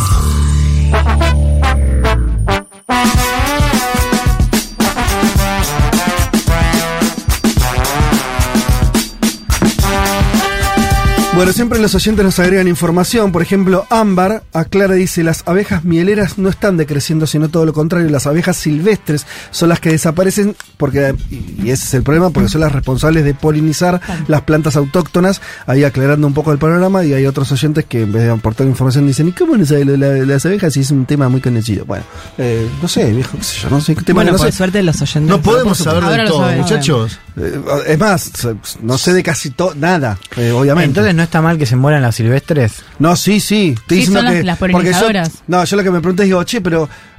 Lo dije en un lugar productivista, en el sentido de decir, me extraña que se estén extinguiendo cuando además cumple una función económica para las. O sea, hacen Total. miel, boludo. Entonces, me- bien me aclara el oyente, no, esas no son, no se están extinguiendo. Eh, sino las silvestres. Las que, las que hacen que, las que llevan el polen. Claro, es clave eso. Sí, sí, es. Lo de la fundamental. miel eh, es medio una boludez, Sí. eh, claro. No era una pregunta nomás. bueno, che, ya viene, ya viene el bloque, en un ratito viene el bloque Elman. Ustedes aguanten ahí que ahí vienen todas las explicaciones de lo que le está pasando a, Juan por adentro del cuerpo, lo que le está pasando por afuera del cuerpo, lo que le va a pasar en los próximos meses a Juan. Juan es- está eh, en un momento de una encrucijada vital y él la va a compartir con todos ustedes. ¿eh? En 10 minutos arranca un programa dentro del programa. ¿Eh? Es el momento Elman. Quédense, quédense porque hay un montón de verdades ahí eh, y, y cosas para conversar. Pero ahora nos ponemos un toque serio de vuelta. eh, y Viole Weber, que también se despide de este programa, hay que decirlo. así es. Comentar lo que quieras acerca de eso, si es que hay que hacerlo, si no.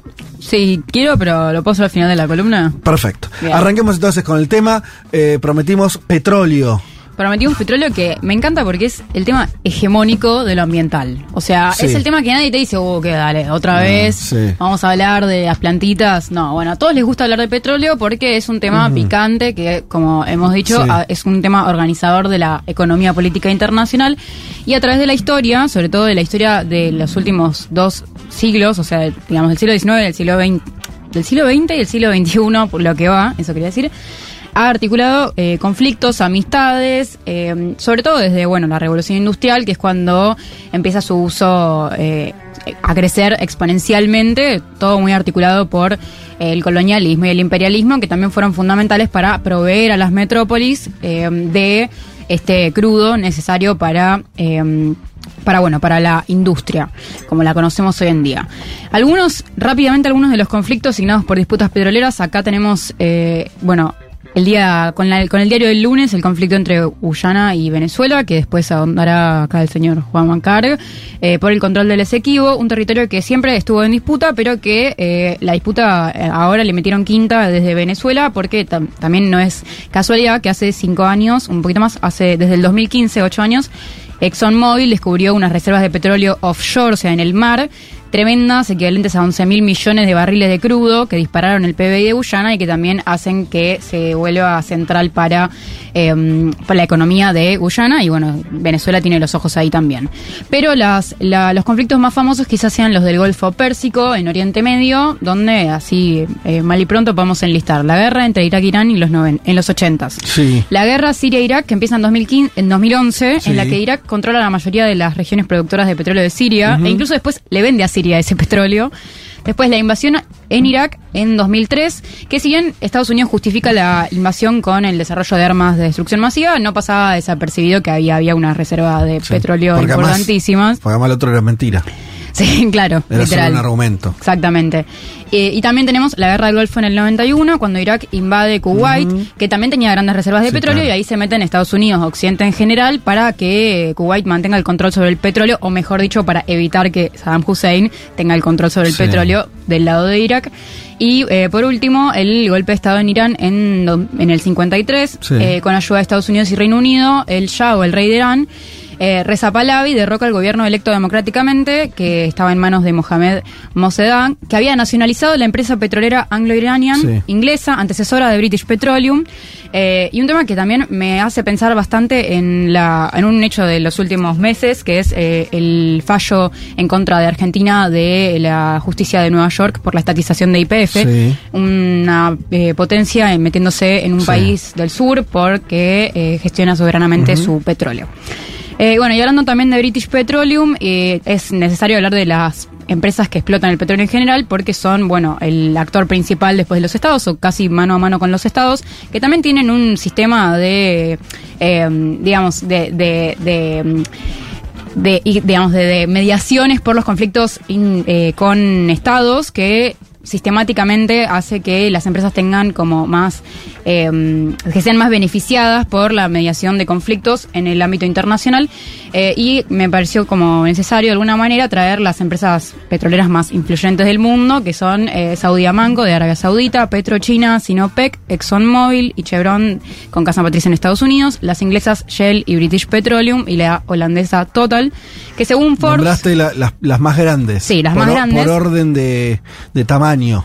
no están en orden de tamaño Ah. porque la- algunas las agrupé por, por, porque estaban del mismo país, Ah, ok, ok. eh, pero están más o menos en orden. Pero eh, es como un ranking de las 10 más grandes o algo así. Son las 10 más grandes. Más allá de- del orden interno, está bien. Exacto, son las 10 más grandes y de hecho, según Forbes Global, en 2022 juntaron una cotización en bolsa de casi 3 mil millones de miles de dólares. Entonces, si fueran un país, si este fuera su PBI, serían Sí. el país, eh, el séptimo país con el PBI más alto del mundo. Ah, la mierda. Con- el poder que tienen y Sí. el control eh, sobre la estructura financiera global Claro. es, eh, bueno, muy eh, impactante Sí. y por eso son un actor en la escena internacional que Sí. es pesa más fuerte que algunos estados Sí. y que eh, es inevitable, digamos, considerar como parte de la gobernanza de este recurso. La segunda y la tercera son chinas. Claro. Digo, para dar cuenta de la claro, decisión. Petrochina y Sinopec. Exacto. Sinopec es 2, Petrochina 3. Ujú, ExxonMobil 4. Sí. Que ExxonMobil con Chevron, que han tenido muchos problemas por, eh, por impactos ambientales negativos, que ahora vamos a ahondar en ese tema, eh, bueno, siempre salen ganando en las disputas Mm. internacionales por denuncias eh, que son que van al arbitraje internacional. Bueno, y después, como sabemos, el petróleo y el gas consolidan una energía fósil, esto yo también lo, lo intenté traer bastante durante este año, que tiene que ver con que son las que más gases de efecto invernadero emiten a la atmósfera y más contribuyen al calentamiento global. Eh, pero más allá de los esfuerzos de la militancia y de la diplomacia internacional para regular estas eh, emisiones, hay mucha resistencia, principalmente porque estas empresas tienen mucho poder, como recién acabamos de, de revisar, pero también porque el petróleo es un bien de uso cotidiano central en la movilidad de bienes y servicios y personas, lo cual hace que, eh, bueno, proponer un cambio total de la matriz energética sea algo engorroso y eh, genere eh, resistencia, pero también hay un hecho que es que eh, solo 10 países consumen el 60% del petróleo que se produce en el mundo, y estos son Estados Unidos, China, India, Rusia, Japón, Arabia Saudita, Brasil, Corea del Sur, Canadá y Alemania. Entonces, con esos 10 países se chupan todo el, el, digamos, el 60% del petróleo del mundo, lo cual también pone sobre la mesa que hay una especificidad que a veces pasa desapercibida en el enorme mundo que es dejar los combustibles fósiles, que es cómo es esa producción de petróleo, de dónde sale, quién lo consume y, bueno, la responsabilidad histórica de quienes más quemaron históricamente para enriquecerse y desarrollar sus países en el marco de la revolución industrial, que no asumen su responsabilidad histórica por las emisiones de gases de efecto invernadero. Y en ese sentido, bueno, eh, eso genera muchas trabas en la diplomacia internacional porque de repente los países que no tuvieron este beneficio dicen, eh, loco, yo quiero explotar mi, yo quiero quemar mi petróleo correspondiente porque Sí, claro. ustedes lo quemaron todo, déjame en paz. Y además siguen siendo pocos los que consumen mucho. Claro. Como estás mostrando ahí, ¿no? Eh, Que esté tan, eh, estamos más acostumbrados a ver la concentración de la producción que también existe, porque el petróleo no está homogéneo en todo el mundo, hay como cuencas, ¿no? Sí. Eh, y, la, y, está expresado en, las, en, en esas empresas que vos nombraste antes.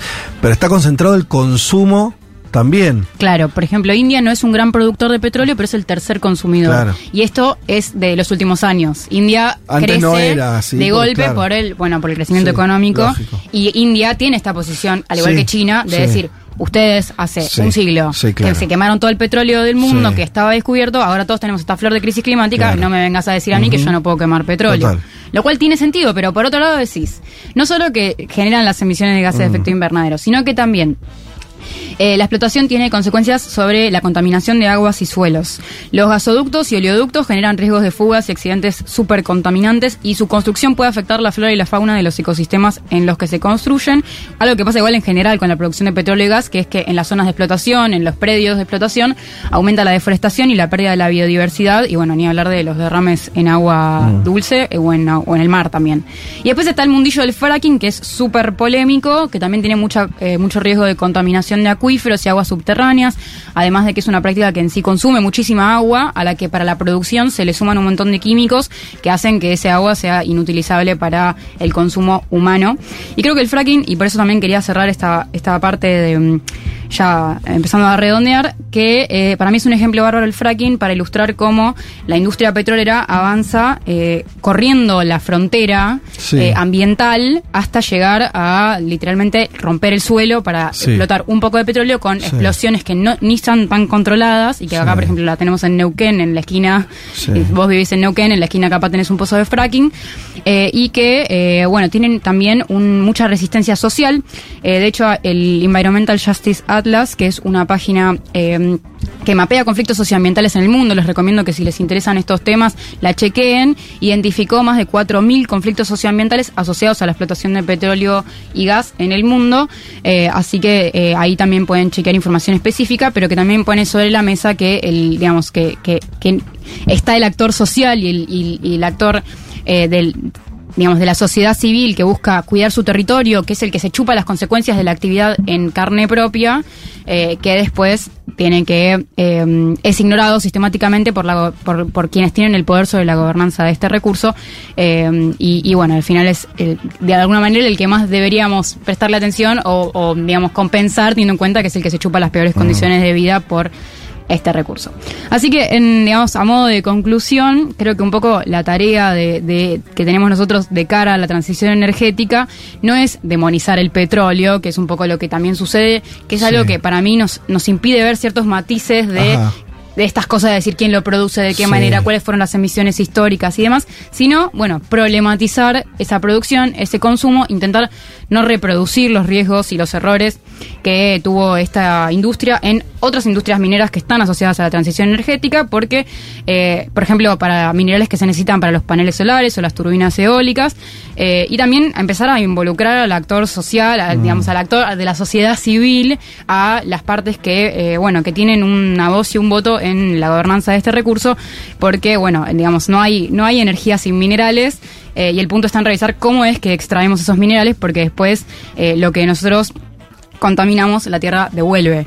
Eh, y, y ahí nos choca, bueno, la crisis climática, que acá tenemos Sí, eh, claro. este, este mm, temporal, que también es así de brutal, porque la, eh, como justo recién explicaba Inti eh, en Twitter, la, justamente la, las emisiones de gases, de gases de efecto invernadero que generan el calentamiento global hacen que los, eh, Mm. los impactos de los efectos, digamos, de los fenómenos na- naturales, como pueden ser lluvias o temporales, sean aún más eh, exagerados, más terribles, más graves. Hay algo ahí que, que, no sé, yo no, soy un aprendiz a veces de lo que puedo en términos de, de- de- de política ambiental o de las discusiones ambientales, que hay algo que no sé si, si, si llega de esta manera eh, al, al gran público, que es una manera que, que a mí me vuelve todavía más central la, la cuestión ambiental, que es que la cuestión ambiental es básicamente discutir las condiciones de vida de los humanos. Mm, completamente.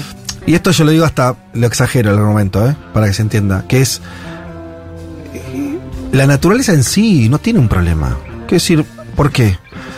Porque si vos ves eh, grandes rasgos, eh, de vuelta volvamos a Netflix, agarra cualquier documental de esos que, que, ma- que te hacen un desarrollo de lo que es la historia del planeta, Sí. no es nada, chicos. O sea, sí, matamos unas especies. La verdad, hay, hay este, eras que, que donde el 90% de las especies son aniquiladas por un pequeño cambio este, que no tiene, tiene origen en el hombre, digo, natural y todo eso, que es la pavada de la que se agarra la ultraderecha.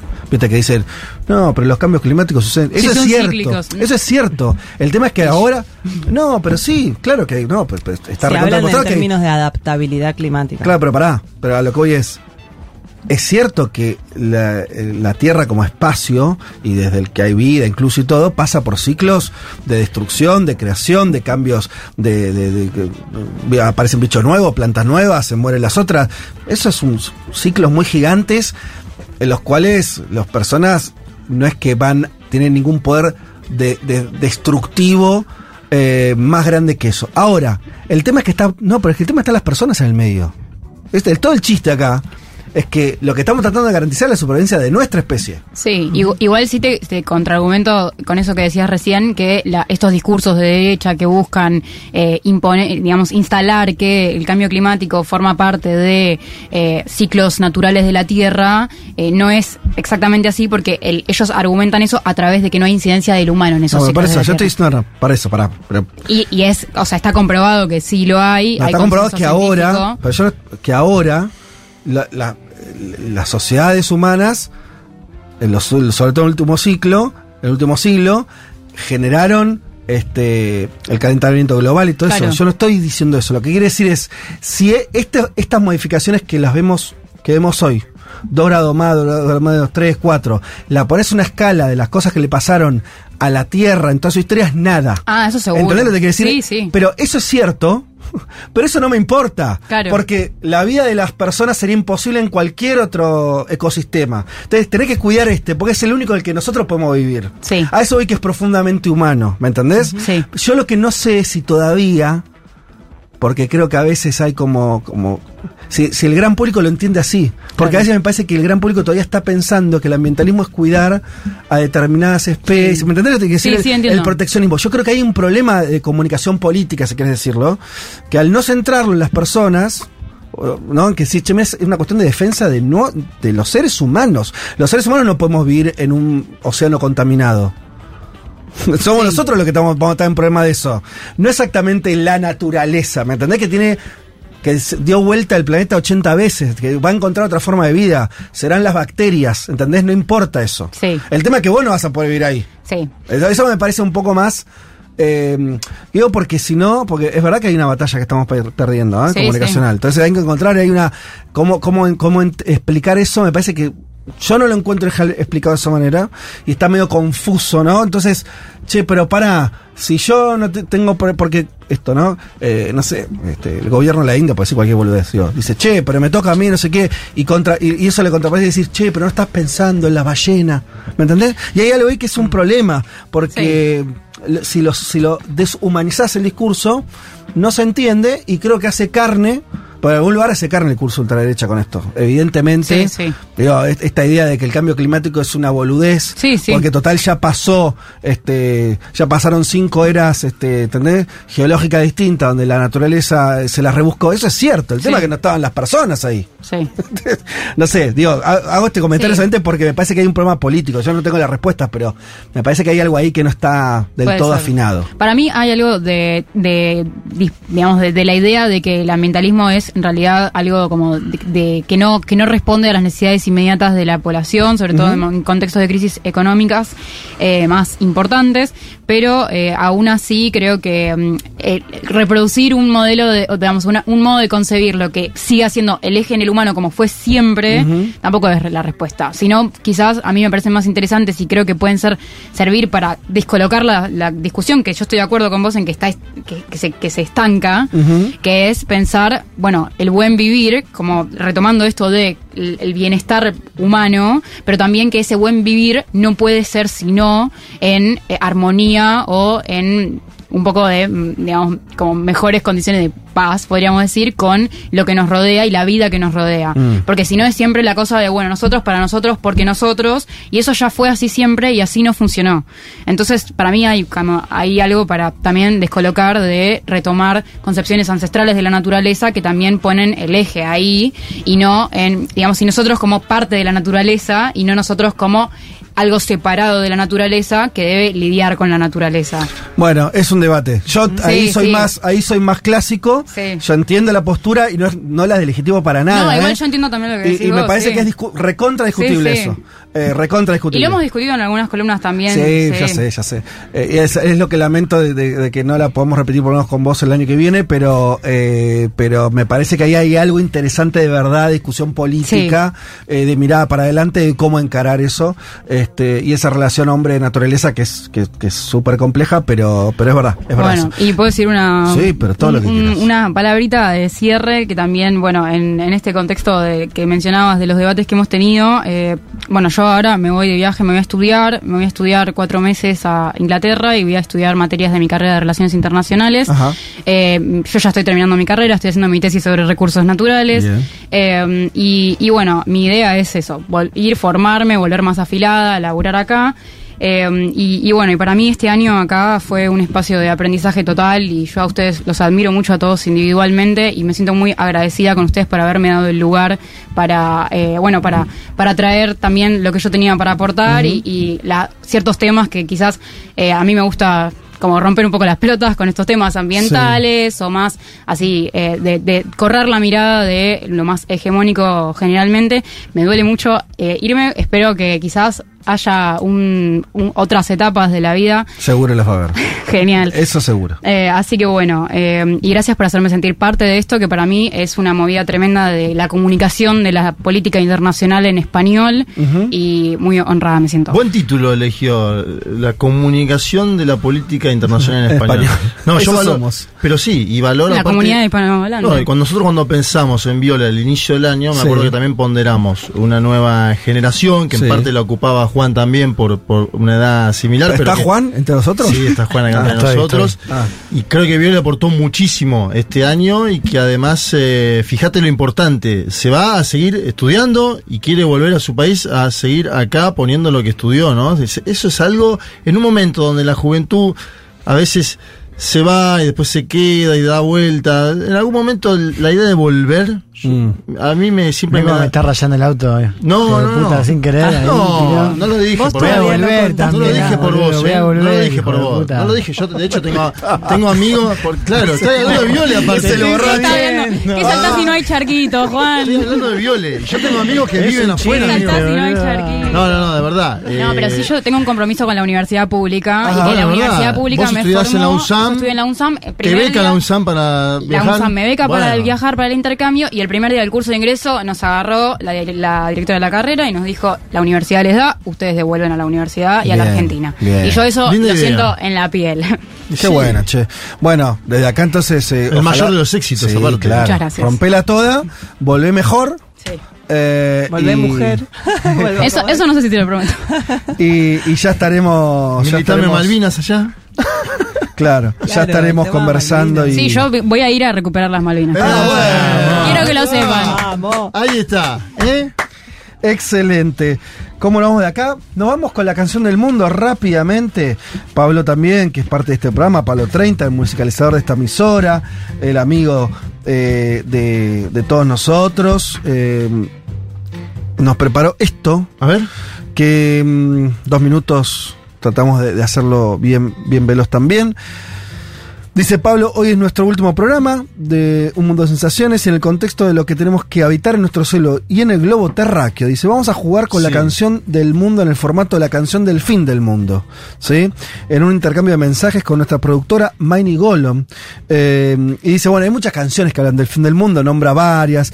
eh, the Day the World Went eh, Away de eh, Nine Inch Nails, London Calling de The Clash, Uh, Here. Comes the Flood de Peter Gabriel, de The End de Los Doors, bueno, y así. Este, Talking World War eh, 3 Blues de Bob Dylan, una letraza tiene esa, esa canción. Bueno, en fin.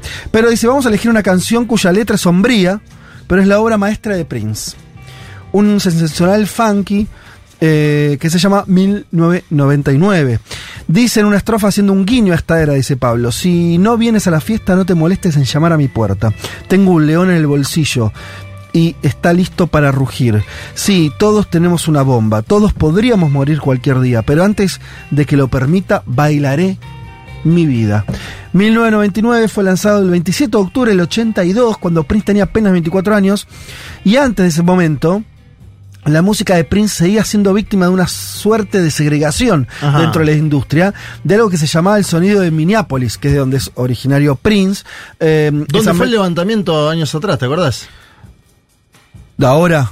Cuando Ah, contra la policía. Trump contra la policía en Minneapolis. Claro, Minnesota. esa mezcla de funk y rock melódico que él mismo acuñó a principios de su carrera, seguía siendo considerado por muchas emisoras como rhythm and blues, no rock. Sí. Eso es muy interesante.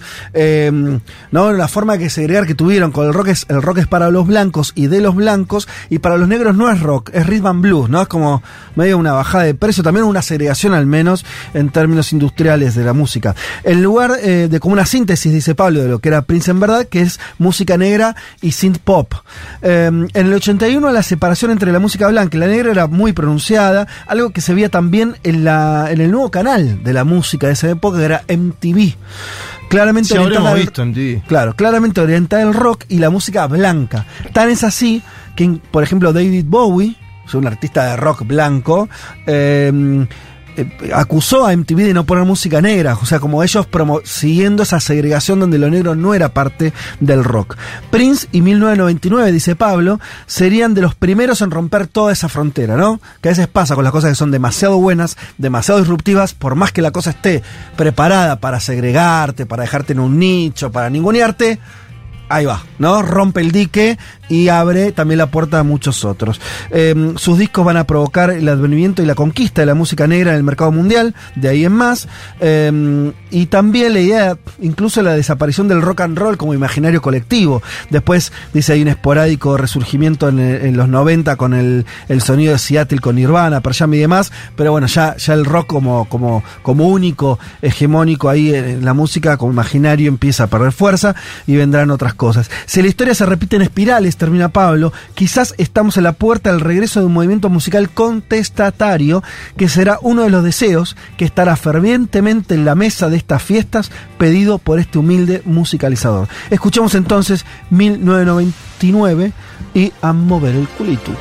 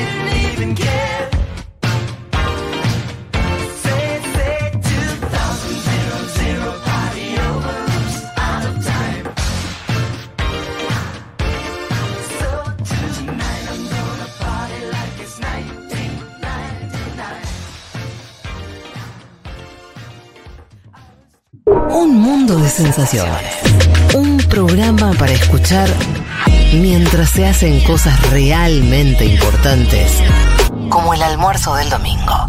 Futurock FM.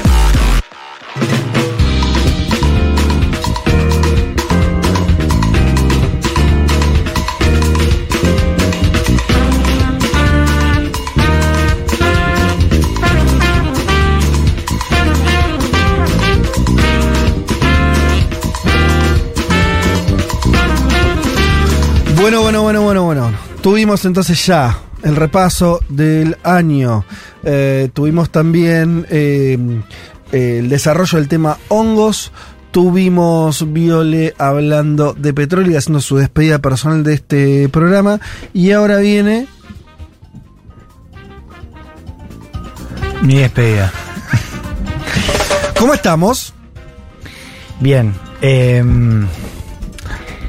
menos mal que estoy en este estado, porque si no sería mucho peor todo. O sea, estaría más articulado, pero más sensible y. Claro. ¿Estás medio adormecido en los sentimientos también? Claro, estoy como. como, Anestesiado. eh, anestesiado. Ajá. Pensaba hacer un. como un repaso, un hilo.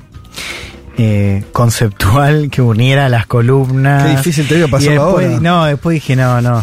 Algo más emocional. Abandoné cualquiera. Estaba pensando en la primera vez que llegué acá, que esta historia nunca fue contada A ver. Al aire. Y es que yo conozco a Fede por Iván Jagroski. Me dice, tomate un café con él. Este programa no existía. Y ahí ¿Qué año habla era? ¿Qué año era, te acordás? 2016 o 17. No, 2017 16. o 18. ¿Cuándo arrancaron ustedes? Octubre del 17, uno. Entonces 17 fue. Eh, yo no sabía que era Futurock. O sea, me dice que era una radio digital. Y Porque yo teníamos digo- unos pocos meses, no Claro. Un año posi- posiblemente. Y, mm, y yo, ¿Cuántos años tenías vos? y yo tenía, no sé, 20, 19. 19, ¿no? no sé, ¿en qué año naciste, Yo fui- Juan? A ver, vos, pregunta simple, ¿a qué año naciste? En el 98, ¿En qué año? ¿En qué, en qué día? en junio. Junio del 98. Ponele que fue en junio la reunión nuestra. Junio del 17 tenías 19 años. 19. Sí. Y mm, yo estaba muy nervioso porque no había tenido muchas reuniones así. Venías de la escuela prácticamente. Claro, había, me había juntado con Iván una vez, o un par de veces, pero eh, nunca había ido yo a hacer un algo. lugar, Sí me habían sí. citado. Sí. Y además yo me imaginaba que esto era una radio con una oficina y cuando llego era tipo un hostel porque había un programa acá que creo que era el de Julia, sí, Sí. era el de Julia, era Segurora. Sí. Eh, y nos juntamos ahí, tu oficina todavía no existía. Sí. Y había como mucho griterío porque la gente en su momento, ¿te acuerdas lo que era? salía, era un quilombo. Y yo no que le entendía- una reunión en el sillón. El sillón era una Entonces, oficina. Yo ya me di cuenta sí. que él no tenía mucho tiempo y yo me puse muy nervioso y para mí fue un fracaso total porque yo le quería dar a entender que me gustaba el periodismo internacional y que quería ser parte de su programa como sea, pero nunca se lo pude decir del todo y él, además vos ya tenían, o sea, tenían cerrado como una parte del equipo. Ajá. Eh, Pero vos sentiste que yo no te di bola o qué no, te- no, vos me diste bola, yo sentí que estuve muy flojo porque Claro. estaba muy nervioso. Me acuerdo que vos me preguntaste si, si tenía agenda y yo no entendía lo que era agenda, eso nunca te lo dije. y como que Agenda en papel. él me dice, ¿vos tenés agenda? Yo como, subo el calendar. Claro. Como diciéndome, vos te llevas, con, o sea, tenés tu propia agenda internacional. Y yo, viste, como que, no sé, le dije sí, más o menos, una cosa así. No entendía bien a qué se refería. Tampoco tenía agenda internacional, por si acaso. Eh, pero así fue creciendo. Yo me, me fui, como te digo, muy frustrado. De hecho, no participaste en ese, en ese primer programa. El- el- No, no, en ese ciclo yo no estuve. Claro. Yo después me entero que se había armado. Y que vos no fuiste convocado. O sea, que evidentemente dijiste, también no me fue en esa reunión. No, no, me fue mal, me fue mal, Claro. estaba muy nervioso, o sea, me imagino ahora era como un nene con mucho entusiasmo, pero con, con, eh, Sí. con carencias, digamos, más allá de las que tengo ahora, ¿no? Con carencias más abiertas. Eh, no, y mm, después yo entro a Cenital con Martín Shapiro y con Leti Martínez, que después íbamos a ser compañeros, pero escuchábamos mucho a Martín y bueno, y a todos, a todos ustedes, pero teníamos como ese vínculo laboral con Martín. Sí. Eh, fue muy loco también, ya, yo me consolidé como oyente de este programa, lo escuchaba casi todas Claro. las, las semanas. Eh, a veces mandaba mensajes, ahí creo que habíamos arrancado, yo me acuerdo cuando ustedes se fueron a Bolivia, nosotros publicamos en Cenital Sí. la nota, eh, me acuerdo también eh, la Noviembre de entrevista 2019. al Pepe Mujica. Ese Sí, fue ustedes 2018. van ahí y nosotros, yo la, la edité para que saca- se la sacara Cenital. La chacra 2019 creo No, también. no, fue. 18. No, 2019. Yo había nacido mi no hija, existía. por eso digo. Ah, 19. Fin del 2019. Sí, sí, Cenital en o- 2018. no, agosto, invierno yo 2019. te digo. Eh, pero uno Sí. veía, o sea, era como. Vos la veías un poco desde afuera, pero tenías esa gente que sabés que te conoce. Yo ya Sí. estaba escribiendo en Cenital, había buena Sí. onda, Sí. de Twitter, no sé qué, pero uno siempre veía desde afuera queriendo ser parte, ¿no? Como y no. Yo no- sé si me pregunté en ese momento si podía ser parte en algún momento, pero por suerte en 2019 Martín Shapiro da un paso al costado Sí. entra a la función pública Sí. eh, y ahí yo estaba con Leti, también se iba Julita Sí. Rosenberg, a la cual también eh, seguía con, con devoción. Y eh, la, vos la llamas, o sea, Shapiro no, no se sabe si se va, pero Julita sí. Entonces vos llamás a Leti y yo, o sea, el, cuando Fede llama a Leti, yo estoy enfrente de ella. Ah. Entonces yo le digo, bien, boluda, entraste, no sé qué, y, ella decía, sí, seguro te va a llamar a vos también, no sé qué, no importa, bueno, bien, boluda, que entraste, no sé qué, nos abrazamos, más, yo, Sí. en ese momento yo con Leti la veía todos los días. Y eh, me acuerdo un día estaba en la calle, vos me llamás y me decís, está todo dado, o sea, se va Martín, está todo dado para que entres vos. Lo cual Sí. para mí fue una alegría absoluta. Yo además no había hecho mucho radio, había estado en la tribu creo que un año, pero no había hecho radio así, estar Sí. al aire tanto tiempo. Lo cual reconozco que fue, fue una apuesta. Eh, y, y así arrancó rápidamente. ¿Se acuerdan? Tenemos dos programas con Leti, yo me voy a Colombia, me quedo varado. Por la pandemia, Por la COVID, pandemia. COVID, inicio de la pandemia. Eh, salgo desde ahí. Para mí era medio un bajón, porque era como, viste, cuando acabas de, de tener tu No, no, no, trabajo tremendo. soñado y, y después lo... mm, Y después haciendo todo ese año remoto. todo ese año remoto que fue áspero, ¿no? O sea, yo, Fue- yo reconozco que fue fue áspero porque no nos conocíamos mucho, porque había algo de la dinámica de tres horas, o en ese momento dos horas creo que eran, en Zoom, con temas también pesados, que bueno, se hacía quizás a veces más, más difícil. Después, ahora mirándolo con un poco de distancia, yo reconozco que, mm, y lo agradezco mucho, que también hubo algo ahí de, de aprender a discutir, de aprender a no enojarse, de aprender a eh, defender lo que uno piensa, ¿no? Yo reconozco, Fe, al principio no, mm, no entendía muy bien algunas intervenciones, ahora con un poquito más de distancia veo que justamente fue una idea nunca de, de hostigar ni nada parecido, sino justamente de, eh, de exprimir a ver qué tiene uno para decir. Y creo que esa siempre fue un poco la, la consigna de acá y en cada una de las discusiones, algunas de las cuales terminaron, también. Eso me parece muy lindo, o sea, nos peleamos por cosas tan pelotudas que eran, o sea, como el, si había loafer en, lo- en Bolivia, ¿viste? Si, ¿quién discute? Nosotros no, discutíamos un montón, o discutimos, me acuerdo, en algunos momentos muy puntuales, y los oyentes también sumándose a la discusión, puteando. Eh, cuando teníamos en ese momento la app de mensajes, que era un horror para gente como yo, porque vos veías en vivo cómo la gente reaccionaba a lo que es eh, de terror. Ahora Sí, tenemos sí. sistema por WhatsApp, y en ese momento, boludo, me dijeron unas cosas. El feas. anonimato siempre muy cruel y yo inhumano. estaba, así, y este me miraba porque vos estábamos sin al lado. Eh, la gente que, que, que escucha no lo sabe, pero nuestra distribución es Fede de una punta, Juan enfrente de él y yo al lado de Fede. Fede mirándome como diciendo, no te enganches. Como- y yo tipo, boludo, me están, me están, están masacrando. diciendo, que me acuerdo, ¿sabes, las ¿sabes lo que más me dolió? Una- ese día. A ver. Ese día me inventaron algunas cosas, me inventaron que, que me habían echado del diario por plagio, yo, el diario Bar. Yo renuncié y me, me moría, o sea, me- me- se me cayó el mundo cuando vi eso. Y después alguien me pone, sos un aprendiz de Johnny Viale, lo cual me mató. Porque decime Diego Leuco al menos. Decime Diego Leuco que es- Claro, es buen mozo, es fachero. claro, algo. Johnny Viale me mató. Después me quiero imperialista, pero esa aprendiz de Johnny Viale. Mucho peor lo- mucho peor lo aprendiz de primero. Johnny Viale me, mm, me mató. Eh, no, y después sí, además de esta insistencia en, en dis- en discutir, en pensar, en, en no enojarse, en defender lo que defender lo que uno piensa y al mismo tiempo tener la apertura para reconocer cuando hay algo en lo que quizás no Sí. estás viendo, estás equivocado Sí. y poder incorporarlo.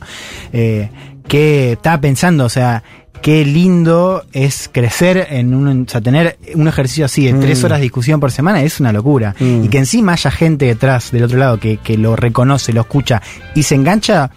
Yo no conozco ningún otro espacio que pueda generar algo así hoy, ¿no? Con, al menos en este contenido. No, no quiero desmerecer otros espacios.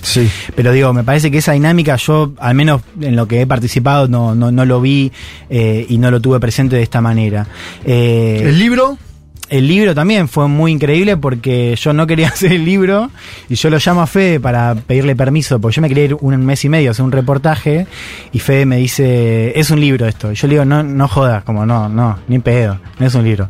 Y después me empecé a dar cuenta, ¿no? Que, que podía ser y esto lo dije en la presentación, le dije que qué importante es también contar con esa figura, alguien que apuesta, o sea, no, hoy en general uno tiene que luchar para trabajar de lo que, Mm. de lo que quiere y lo que le gusta, ¿no? O sea, nosotros estamos acostumbrados a eso. Sí. A siempre estar pidiendo, o sea, pidiendo en todo caso espacios o guita Mm. para poder trabajar.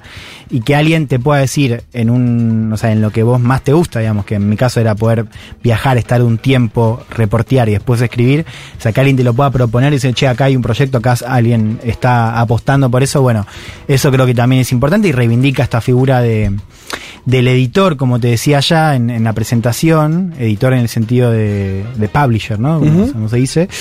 Eh, no, y, y esta importancia en que vos me lo dijiste, me acuerdo. Yo en, en ese momento, cuando entré, había yo había estado en muchos medios, o sea, Sí. en Radio con Vos, en IP, o sea, bueno, venía de la experiencia de Cenital, estuve en el diario, o sea, fue un momento donde había agarrado mucho. Y vos me acuerdo, me dijiste algo que para mí es muy importante, que es esta idea de, de, aunque vos apuestes a hacer cosas con gente muy distinta, lo cual creo que eso es una virtud, pensar en la idea de, de las redes, ¿no? De tener, un- tener espacios de pertenencia y redes y gente con la que podés contar en momentos chotos que a mí me ha pasado, momentos en los donde he buscado guía y refugio y un lugar para también seguir haciendo lo que hago eh, en momentos, como decía, de, de- de mucha incertidumbre y mucha tristeza, porque me ha tocado también algunos golpes muy puntuales. Sí. Y vos me acuerdo que me decías esto de, de la importancia de sentirse parte de un proyecto colectivo, y en este caso en medios, que de vuelta es algo bastante único, ¿no? Y después estamos en un momento donde se, y, y me parece que se ha dicho mucho sobre la radio, esta idea de, mm, de defender los espacios de, de distracción para algunos, esta idea de la evasión y el entretenimiento, que creo que es algo que estamos viendo en términos de la oferta que tenemos hoy de contenido en este sistema de medios. Y los lugares de resistencia, ¿no? Que esta radio sé que lo, ha sabido ocupar. eh, resistencia, refugio, en fin. A mí me interesa reivindicar también la idea de que este espacio, además de todo eso, que lo puede cumplir muy bien, eh, es un espacio donde al menos nosotros, y, me consta por todos los eh, canales, programas por los que pasé de columnista y de oyente, eh, es hacer periodismo. O sea, Mm. acá además de eso se hace periodismo. Y este es un programa que hizo periodismo, o sea, que eh, planteó y defendió un modelo donde cada uno se informaba, leía, a veces con más fuentes, a veces con menos Mm. fuentes, dependiendo del tema, eh, armaba un producto que sea comunicable para gente que no estaba tan empapada en el tema, intentaba contarlo con herramientas de sonoras, con un poquito menos de solemnidad que en espacios más tradicionales, abierto la discusión, como decía recién, a reflexionar, pensar, discutir, y eso es hacer periodismo, y eso me parece que es muy importante también en un contexto donde eso escasea, ¿no? O sea, para mí la radio esta, eh, que para mucha gente, y yo defiendo también eso, significa eh, un lugar de contención Mm. y de refugio, para mí es también un lugar donde se hace periodismo y donde la gente recibe periodismo. Y me parece que eso en este contexto es invaluable y bueno, después la gente, o sea, eso es, eso es increíble. O sea, yo recién estaba pensando algo porque estoy demasiado drogado y no puedo, no puedo pensar. Igual el brownie te está pegando súper bien ahora. Digo, estás, escribir estás una- hermoso, estás hilado. Eh, emotivo, bien. Está muy bien, no, está eh, muy bien. Estaba escribiendo algo y pensaba como que para mí eso fue una casa de periodismo y de amigos, o sea, Mm. también de, de- de llevarme vínculos por todos lados. Hace una semana me, me despedí acá al aire de 1990, del programa de Galia. Sí. eh, con la que yo con Galia entré acá como colega, jefa y, y nos fuimos como amigos y era como esa cosa de vernos crecer al aire, ¿no? Y este espacio también para mí fue eso, en este año en un rol menos eh, nuevo como el de antes, digo, recibiendo a Viole, que creo que vos tenés mi edad, a la que vos tenés la edad que yo tenía cuando entré, me parece, un poquito ¿cuán- más. Yo tengo, o sea, yo tenía 21 cuando empezamos. Bueno, eso. Eh, entonces también este año me tocó más eh, ese rol y bueno, también con Male, con la que compartíamos en, en Cenital eh, y ahora también fue un lujo haber compartido este espacio acá. Eh, bueno, con Martín, que apenas compartimos un par de programas. Mm. Eh, El traspaso de mano. con Leti, que también, Sí. eh, vínculo de, de compañeros y de amistad. Eh, bueno, Fede ya eh, te acabo de agradecer un montón. Y a Juan, que también eh, voy a extrañar mucho, boludo, la, toda la conversación y la discusión. Eh, creo que encontramos también un buen, un buen ritmo. ahí. Encontramos un tono, Eh, ¿no? un tono, un tono de admiración, de respeto, de cariño eh, y también de desafío, ¿no? Me parece, al menos de mi lado estuvo, estuvo siempre. Y bueno, nada, eh, son como muchas emociones. ¿Y qué vas a hacer, Eh, porque me estoy yendo del país, Claro, estoy eso. yendo a México. Eh, es la primera vez que lo estoy contando al aire, mucha gente se está enterando, no mis amigos igual.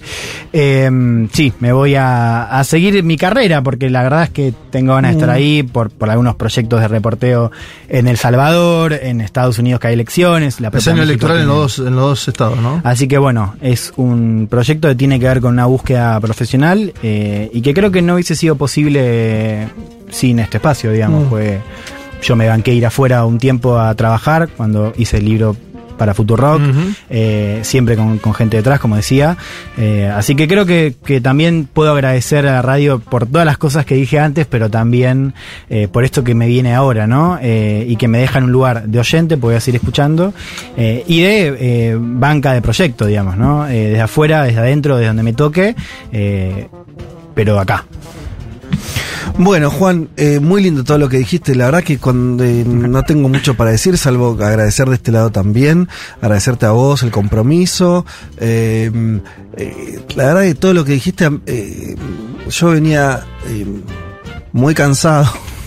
Porque terminar el año, viste, es un esfuerzo importante y los que tenemos responsabilidades que además exceden lo, lo- lo mi laburo, por ejemplo, en este programa, sino más a nivel de gestión. eh, hay un premio ahí en de sentir que, que ese trabajo después repercute en alguien como vos que, que tuvo esa experiencia que contaste, eh, como que le da sentido, viste, a lo que uno hace, porque a ver, acá siempre lo decimos con Julia, ¿viste? Mira, llenar de guita no, no llenamos de plata. o sea, rico no nos hacemos.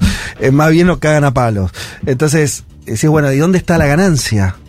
A veces uno, esto lo comparto también con lo que dice, a veces uno se pregunta dónde está el, dónde- qué-. ¿para qué mierda estoy haciendo esto? Porque, Con tanto tiempo. porque el mundo es muy hostil, porque, porque es más lo, la sensación de lo que uno pone de lo que recibe muchas veces, porque los vínculos personales también son complejos, por más digo, cualquiera lo puede suponer, un espacio como este donde hay más de 100 personas circulando, no es que es el reino de la armonía tampoco. Entonces, pero por una cuestión lógica, que somos personas. Entonces a veces vos te preguntás, che, ¿qué, qué, ¿dónde el saldo cómo es? Y entonces cuando eh, más allá de la tristeza que te vaya, Juan, que, o que el saldo tuyo sea el que acabas de contar, a mí me, me- me sirve para decir, bueno, boludo, o sea, para esto estamos haciendo las cosas. Así que, nada, qué sé yo, te, te va a ir bárbaro fuera, eh, como Viole, segura, la, la- la expectativa es que, que vuelvas para acá en algún momento, que, que nos cuentes lo que, lo que aprendiste allá. Eh, saben ustedes que el- esta casa va a estar abierta en la forma que, que- que sea. Eh, en el caso tuyo específico, ojalá incluso hasta que podamos inventar algún tipo de conexión, eh, la, que, la que podamos encontrar estando vos ahí, eh, vinculado a la radio o a este programa, veremos si eso es posible, pero por lo menos también está del lado de las intenciones. Eh, y bueno, y después que, que ustedes tienen una responsabilidad como generación también, ¿no? Porque, eh, ¿a, a qué voy con eso? Parece que, que, que esta, esta- es el momento donde ustedes hacen preguntas, qué sé yo, ¿no? Como, como eh, preguntas que, que son importantes del mundo que viene, de cómo es trabajar en, los medios o cómo, cómo, cómo desarrollar un, un trabajo vinculado a la comunicación en los años que vienen. Nosotros empezamos a tener como, como las respuestas de lo que ya hicimos, no porque nos estemos jubilando ni mucho menos, o porque hayamos hecho grandes cosas, pero bueno, tenemos algunos años más. Ustedes están en ese sentido más, más frescos, más nuevos, más abiertos también a, a incorporar eh, y, y ojalá que lo aprovechen. Yo lo que me animo a decirles, aprovechen el tiempo, aprovechen las experiencias. Los dos van a estar en países nuevos. Eh, el caso tuyo, Juan, en un país como México, boludo, que es espectacular. Eh, y no sé, me parece que ojalá lo puedas, este, seguro, estoy seguro que sí, digo, pero que, que de verdad te puedas este, nutrir y, y hacer cosas piolas. Este, Y es un gran cronista de su época, Juan. Yo estaba pensando, ¿cuánta gente tan joven, es un pibe muy joven, cubrió elecciones presidenciales en Chile? No, no, es increíble. En Brasil, va a cubrir elecciones presidenciales en El Salvador, va a cubrir elecciones presidenciales en México, va a cubrir elecciones presidenciales en los Estados Unidos de América. Son contados con los dedos de la mano lo que pueden Mm. hacer eso por capacidad operativa de él, ¿eh? Sí, sí. Por capacidad operativa de él. Y eso me parece que es una medalla que él se lleva, que la tiene que seguir explorando. Trabaja con gente como John Lee Anderson, por ejemplo. Bueno, eso es algo que. Ahora, Juancito no levanta la vara. Por en eso, es, es algo que no hacen tantos. Total. Y ahí tenemos, eh, nada, él, él tiene el desafío de mantener eso pero también nosotros tenemos la admiración, incluso siendo más grande de él, de decir, che, mirá todo lo que logró este pibe. Y también que fue parte de esta mesa, ¿eh? Yo ahí digo, logró todo eso, pero fue, es y será parte de esta mesa, obviamente, pero también. Y ahí es un punto para nosotros también como programa.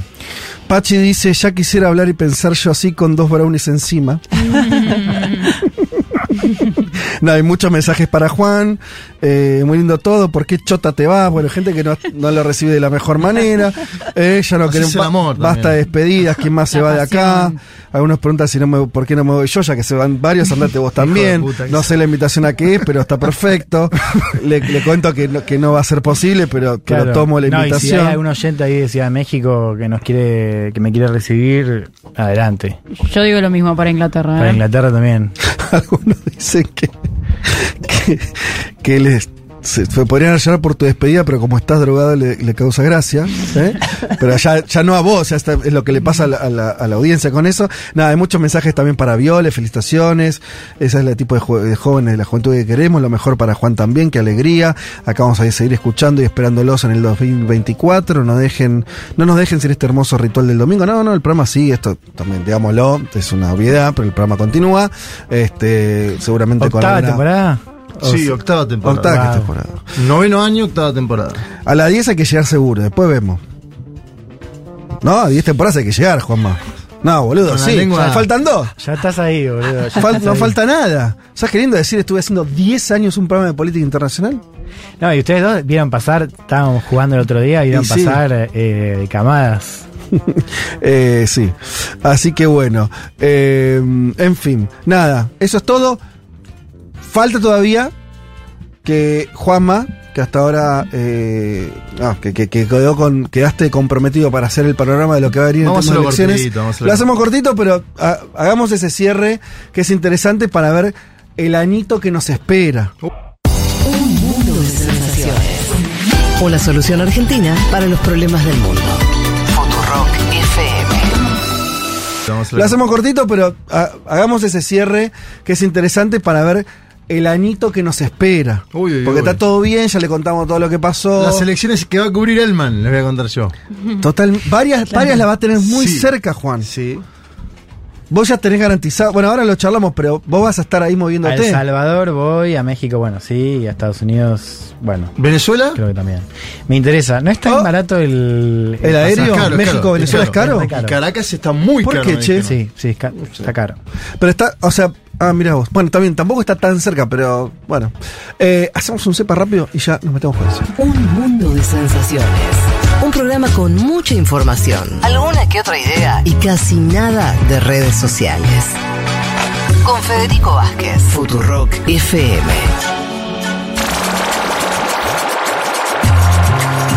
¿Viste además, Juanma? Te digo a vos porque lo de, la- de esta mesa lo que más conoces a, a, a Elman sos, sos vos y soy yo. Que Juan además tiene una cosa que de mucha suerte, por llamarlo de una manera, como que lo invitan de cosas. Sí. Como que le. Y ya, ¿qué, qué, qué te imaginas que pasó en el chat de la radio? Y le dieron alojamiento en. Obvio, boludo, ya te estoy diciendo. Si bajas a Chiapas, puedes avisar, dice alguien. ¿Eh? Eh, también hay otra invitación. Eso le puede servir a Maini que también viaja ahora, ¿no? Ah. Sí, se puede decir eso, pero. También eh, había una invitación. Ay, la perdí acá. eh, a Costa Rica. Te la amplían. Ah, bueno. si pasa por Ah, Costa Rica, bueno. necesita algo, cuente conmigo. ¿eh? Bueno, también, sí. Para investigar la presidencia de Chávez con ese. Así que le empiezan a llegar. Igual sería buena invitaciones más de México, que es donde vas a, Sí. vas a, a ir No, yo- vos. mira, mira que loco, yo creo que a ver, ¿qué, una parte qué vos de- pedí y la gente te lo una va a dar? parte de mi, de mi Aprovecha. estadía en febrero, creo, no sé si está escuchando Ana, pero hay una oyente de Chile, Ana, que yo la conozco por su Instagram, que es Escuchisaurio, que hace unas cosas de cerámica muy lindas. Eh, ella es chilena y nos escuchaba a nosotros desde Chile. Sí. Y se mudó a México y nos escribimos y creo que me va a alojar. Vos vas detrás días. de ella, digamos, en términos. eh, en- Claro, yo cuando viaje. llegué a Chile, ella se había ido a México. O sea que después Y tenés que preguntarle a dónde va a ir. Sí. La de Costa Rica Sari, la que te invita a eso, a, a- digo, si pasas por Costa Rica, que de chifles. Divina, Ari, nos ya- escucha de 2017. Sí, se dice ahora vive acá, pero está conectada, bueno, en fin. eh, así que ya ahora cuando llegue alguna invitación más concreta, para mí, México es una plaza, debemos tener oyentes muchos allá, así que si llega alguna invitación concreta, te la derivamos. Bien, dicho esto, Juanma, a modo de cierre del programa y del año, esa es la responsabilidad que tenés. Ah, la pelota, en amigo. cinco minutos, o lo que quieras. Eh, entre 5 y 10. No Eh, vamos a pasar audio porque ya estamos muy sobre la hora. Bien. Vamos a. Meta, ¿qué se viene? Estados Unidos de América, señoras y señores, martes 5 de noviembre del 2024. Obviamente, antes tenemos eh, los cálculas primarias, todo eso va a pasar, van a estar los debates, pero Uf. el 5 de noviembre del 2024 vota Estados Unidos. Ustedes bien saben el sistema electoral de la primera potencia del mundo, donde importan más los delegados por cada al colegio electoral por cada estado. La última encuesta de Bloomberg aparecida esta semana, presten atención a esto. El 56% de los encuestados dice estar decepcionado con el actual presidente Joseph Biden. El 34% afirma estar satisfecho. Y Donald Trump, judicializado este año, hablamos de varias de las causas que tiene, podría ser condenado o no el año próximo, aventaja a Biden en siete estados de los llamados pendulares, swing states.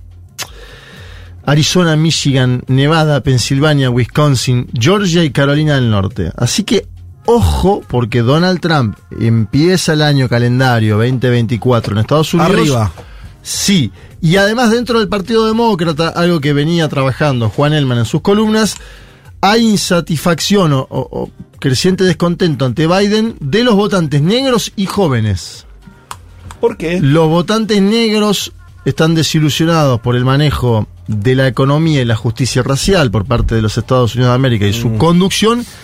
Y los votantes jóvenes están más preocupados por problemas económicos y de cambio climático que por otras cuestiones sociales que fueron prioridad para el gobierno de Joseph Biden. Marco este punto porque descontento en las bases, Donald Trump subiendo en las encuestas en estados pendulares, dan a entender que va a ser una elección al menos pareja, pero que Trump empieza bien, ¿sí? Ojo porque Trump, yo- a- mi evaluación ahora es con el diario del lunes, pero a Trump lo desaloja más la pandemia que un mal accionar del gobierno. Es mi evaluación. Después podemos discutir mil cosas. Sí, claro. Lo desaloja más la pandemia. Siempre hay que recordar una cosa en Estados Unidos, que la cancha también, como ocurre en otros lados por distintos motivos, en Estados Unidos la cancha está muy inclinada, ¿no?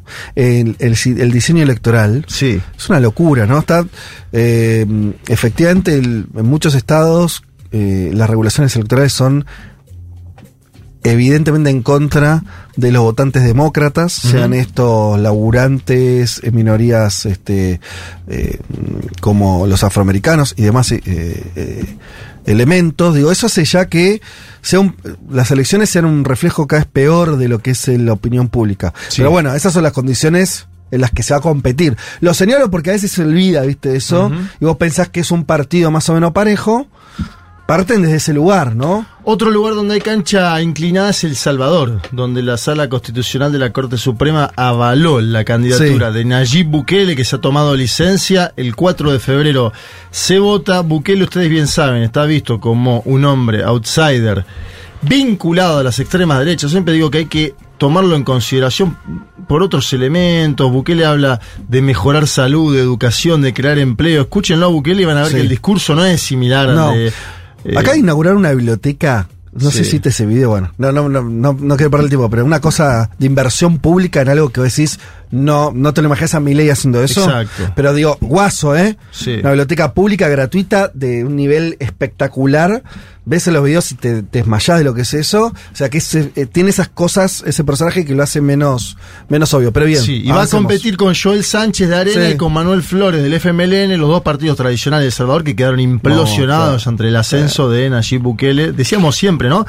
Bukele logra simpatía en los familiares de los presos, que este es un hecho inédito. Claro, claro, claro. En general, si a vos te metieron a alguien en cana, vos decís, che, este gobierno, qué desastre. Claro. Y los familiares de los presos están apoyando a Nayib Bukele. Es rarísimo. Bueno, no, tiene. eh, logró condensar un apoyo popular en base a un ordenamiento de la situación de los maras que estaba totalmente desbandada. en ¿Cuándo son las elecciones? ¿Qué fecha? 2 de. 4 de febrero, domingo. Falta muy poco. Muy poco. Porque algunos decían, ¿cuánto le va a durar? Y parece una pregunta pertinente. Esa ganancia. Viste que nada, nada es eterno. Sí. Entonces, la sociedad salvadore- salvadoreña paga con el voto y el apoyo este recontra masivo Bukele, lo que vos decís, eh, la, la- la idea de que le, le quitó el territorio a las maras. Pero eso no va a ser así forever. No va a ser eterno. Pero elecciones en febrero, digo, y no, está bien. Todavía eso parece, ¿no? Parece que va a tener ese crédito. Sí. Si, si, no sé, en las Habrá próximas presidenciales no creo que ese tema le alcance, por decir algo. Habrá que ver. México, 2 de junio del Sí. 2024. eh, Claudia Sheinbaum, exalcaldesa de Ciudad de México, le ganó la interna a Marcelo Ebrard. Marcelo Ebrard la terminó apoyando en las últimas semanas. No hizo el partido, no se fue, no, No. presentó candidatura. No, la terminó apoyando en las Bien. últimas semanas. Creo que ese fue el Andrés Manuel López Obrador, que acaba de anunciar un aumento del salario mínimo AMLO a partir del primero de enero de 2024. 20% sube el salario mínimo en México. Ah, con contando inflación baja, cosas, ¿no? Claro, que está pasando también en Brasil. Hay ajustes salariales a favor de los trabajadores y con inflaciones bajas. En general en América Latina es lo que está sucediendo. Y Claudia Sheinbaum que le está hablando mucho a las y los jóvenes a apoderarse del destino del país, una revolución pacífica, hablan, ¿no? Ese es el tono. Xochil Gálvez es la candidata del PRI, el PAN, eh, que se autotitulan Frente Amplio. Venezuela, ustedes bien saben, no tiene fecha la elección presidencial en Venezuela. Viene de juntarse Nicolás Maduro con Irfan Ali, el presidente de Guyana. Se juntaron en San Vicente y las Granadinas. Maduro con un tono muy conciliador, agradeciendo al presidente de Guyana, diciendo que el camino es el del diálogo y la paz. Un Maduro que cambió el tono completamente. Mi visión de las cosas es que Luis Ignacio Lula da Silva avisó, muchachos, córtenla. ¿Con qué? Con la escalada contra Guyana. Ah, en el conflicto este en particular. Eh, Brasil, No, es no, país- perdón. Brasil es país limítrofe Sí, sí. de ambos. Lula tiene no solo ya el problema Milei en el cono sur, sino que además tiene un problema en el norte con eh, Venezuela y Guyana, ¿no? Es un Lula que se tiene que preocupar por una geopolítica bien dispersa América del Sur. María Corina Machado presentó ante el Sub- Tribunal Supremo de Justicia un recurso para seguir compitiendo. Ella dice no nos van a sacar de las elecciones. Está inhabilitada, le habían pedido que presente un amparo frente a eso, lo hizo esta semana, lo cual es toda una novedad, porque fue a las instituciones venezolanas. Y eh, bueno, vamos a ver qué, cómo se ordena. Brasil, muy breve, va a haber elecciones municipales. ¿A qué apuesta el lulismo? A, ganar San Pablo, en octubre, a, a ganar San Pablo. La ciudad de San Pablo, que es la, la metrópoli más importante de Sudamérica, ¿no? Sí, que la gobernó en su momento el Partido de los Trabajadores, luego la perdió y en este momento, a partir de la candidatura de Guillermo Boulos, un hombre del PSOL, la izquierda, a la izquierda del PT, pero muy vinculado con eh, Lula, Guillermo Boulos. Y ahí está el fenómeno Milley. Tenía el audio, pero no lo vamos a pasar. Lula habló sobre los jóvenes en Brasil y les dijo el 65% de los jóvenes argentinos entre 16 y 24 años votaron por Milei. Ujú. Y le preguntó al secretario de Juventud de Brasil, que estaba ahí, en esa cosa... Me acuerdo que lo hacía mucho Chávez en su momento, que le preguntó al ministro... Increpar a un funcionario. Sí, no le increpó, pero le dijo, ¿cómo vamos a competir en la formación política de los jóvenes abandonados en las periferias? Ajá. Vulnerados día a día por la industria de la Sí, fake news, sí. por la industria de la mentira, por la industria de la destrucción. Es un Lula que toma nota de la situación política en la Argentina, del cambio en la perspectiva de las y los jóvenes, y que le dijo al secretario nacional de la Juventud en la cara, fíjate lo que está pasando en la Argentina con Milei. Claro. Me parece que ahí hay una un aprendizaje. Me acuerdo que Lula le había preguntado hace tiempo atrás, hace dos años, sobre Milei a Daniel Scioli, hoy todavía embajador y embajador de la administración de Milei, le había pedido videos sobre Milei. Bueno, ahí hay un hombre que está leyendo la política. Digo, más allá después de la puja, Sí, sí, sí, la sí, disputa, la, ¿no? Uruguay, señoras, señores, esta la, la vamos a cubrir, me imagino, fuerte, porque va a tener acá, es la posible vuelta del Frente Amplio. Posible, no sabemos. De un lado, Yamandú Orsi, intendente de Canelones, o Carolina Cose, Todavía en esa interna que se define cuándo. tuvieron congreso eh, mediado del año próximo. Bien. Calculo que junio. Y Álvaro Delgado, que es el candidato del Partido Nacional dentro de la coalición multicolor. Delgado es el hombre del actual gobierno Sí. de Luis Lacalle Pou. Eh, en Uruguay como que se están definiendo los apoyos y pueden llegar muy parejos o no, en- eh, adentro, por ejemplo, del Frente Amplio, ¿no es cierto? Como que tienen una dinámica donde se van instalando. Las encuestas dan a hoy ventaja para Yamandú Orsi, que es el candidato Mirá. de José Mujica. Un hombre, si querés, más libre o más suelto, pero del espacio de Mujica, del MPP en el Frente Amplio, intendente de Canelones. Cosa ya perdió la anterior interna. ¿Te Sí. acordás que fue la candidata Hubo también en la interna del Frente Sí, Amplio con después fue la intendencia de eh, Montevideo. Martínez. Sí, con Daniel Martínez. Perdió con Daniel Martínez. Claro. Eh, Carolina Cossi igualmente es intendenta del principal distrito, Sí, con lo cual tiene una operatividad grande en las elecciones. Entonces me da la sensación de que puede ser pareja, aún Mm. así Orsi aparenta estar en- encabezando eso y no se puede presentar a la calle Pou, lo cual es un problema para el oficialismo porque... Claro. Porque no puede capitalizar eh, en parte la buena aceptación que todavía tiene. Y digo todavía, le su- sucedieron varios escándalos en los últimos Bien. meses, particularmente el del narco uruguayo Sebastián Marcet. Un hombre, veníamos hablando del narcotráfico, Sí. que conozcamos el nombre y apellido de uno de los principales popes del narcotráfico a escala continental, hoy prófugo en Paraguay aparentemente, o en Bolivia, no se sabe dónde está. Hay una periodista uruguaya que le hizo una nota y no se sabe dónde está. Es increíble la trama. Es una especie de Pablo Escobar del Cono Sur. Pero está pasando eso. Y en Uruguay eso le puede pasar factura al actual gobierno, además obviamente de cambios en el sistema jubilatorio, los trabajamos en su momento, un problema grande con el tema del agua. Mm. Bueno, todo eso sumado da cierta erosión. Aún la calle Pau que ahora en espejo con Milei, porque hablaba de lo Lula, dice, sí, libertad de mercado, pero también tiene que estar el Estado, dice la calle Pau. Bien, sí, Eso, sí. pre- prestemos atención a esos espejos que pueden empezar a aparecer los matices. Todos están diciendo, a ver qué hace Milei ahora. Total. Leí una nota de Ludmila Widnograph y con esto termino, en Clarín, donde la consultaban a María Corina Machado y María Corina Machado dijo, y la experiencia de Milei depende de cómo salga. Claro. Nadie quiere quedar del todo, y, me- y- Juan le entrevistó a, a un dirigente del partido de José Antonio Cast, y lo puso, y dice, bueno, depende, si le va bien nos favorece, ahora Sí. si le va mal, Sí. nos liquida. Eh, nos diferenciaremos. Exacto. Bien. Tenemos para... No, no, ya, ya tenemos un material y todavía todo lo que va a pasar, porque acá el, el chiste es que eh, el mundo justamente no es totalmente impredecible. Así que todo esto es lo que ya sabemos que Sí. va a ocurrir Y en enero algo va a pasar porque pasa todos los eneros, así que prepárense, no nos manden mensajes. Yo al, yo al menos voy a estar descansando. Muy bien. No nos manden mensajes, muchachos. Bueno, ahora sí, último programa del año. Podemos decir que el programa.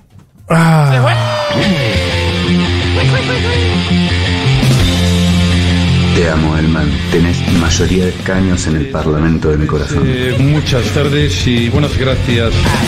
Bueno, y además de lo que estamos aquí en el aire, fuimos saludando y despidiéndonos. Hay que decir que Juan Tomala nos estuvo acompañando eh, todo este año, de siendo quien ejecuta, quien hace posible que este programa se escuche, ni más ni menos. Eh, así que un abrazo para vos, Juan, gracias. Empezó muy sobrio y terminó con la botonera ya alta. No, ¿eh? ya- y- Bien, y año que viene aga- agarrate año Ya que está, viene, está que viene. Tiene, agarra el micrófono y, y opina. Muy bien, Pero no, no, excelente, en serio, Juan. Una tranquilidad enorme que estés vos del otro lado y, siempre agregándole eh, algo al programa, así que sos, parte de esto y te lo queremos agradecer especialmente. Y a Maini Golem, nuestra productora, eh, este, quien es la que eh, sobre todo nos reta por los horarios, pero también arma eh, más invisiblemente parte de lo que ustedes escuchan al aire. Eh, ella labura la semana para que eh, nosotros también podamos sentarnos acá y conversar con ustedes. Ese es el equipo de Un Mundo de Sensaciones. Ese es el equipo que hoy les dice chau, pásenla bien, pasen las fiestas con, con sus seres queridos, con sus amigos. Ojalá los que puedan tengan algunas vacaciones, un poco de descanso. Eh, nosotros haremos lo propio. Eh, a momento hay que frenar eh, para también hasta para pensar, porque nuestro laburo como también implica eso, también tiene que poner el cerebro un poquito en remojo cada tanto, tomar fuerzas y volver a arrancar. El compromiso nuestro de esta radio y de este programa es que el año que viene vamos a estar acá, octava temporada. La radio, séptima temporada, la radio va a cumplir ocho años en junio del año que viene y lo vamos a festejar al aire. Eh, tengan esa tranquilidad, esa certeza en un país que casi no tenés. Quien te prometa certezas y tranquilidades. Aquí está Futurock y un mundo de sensaciones diciéndote, nos despedimos un ratito y eh, el año que viene estamos juntos y juntas de nuevo. Chau.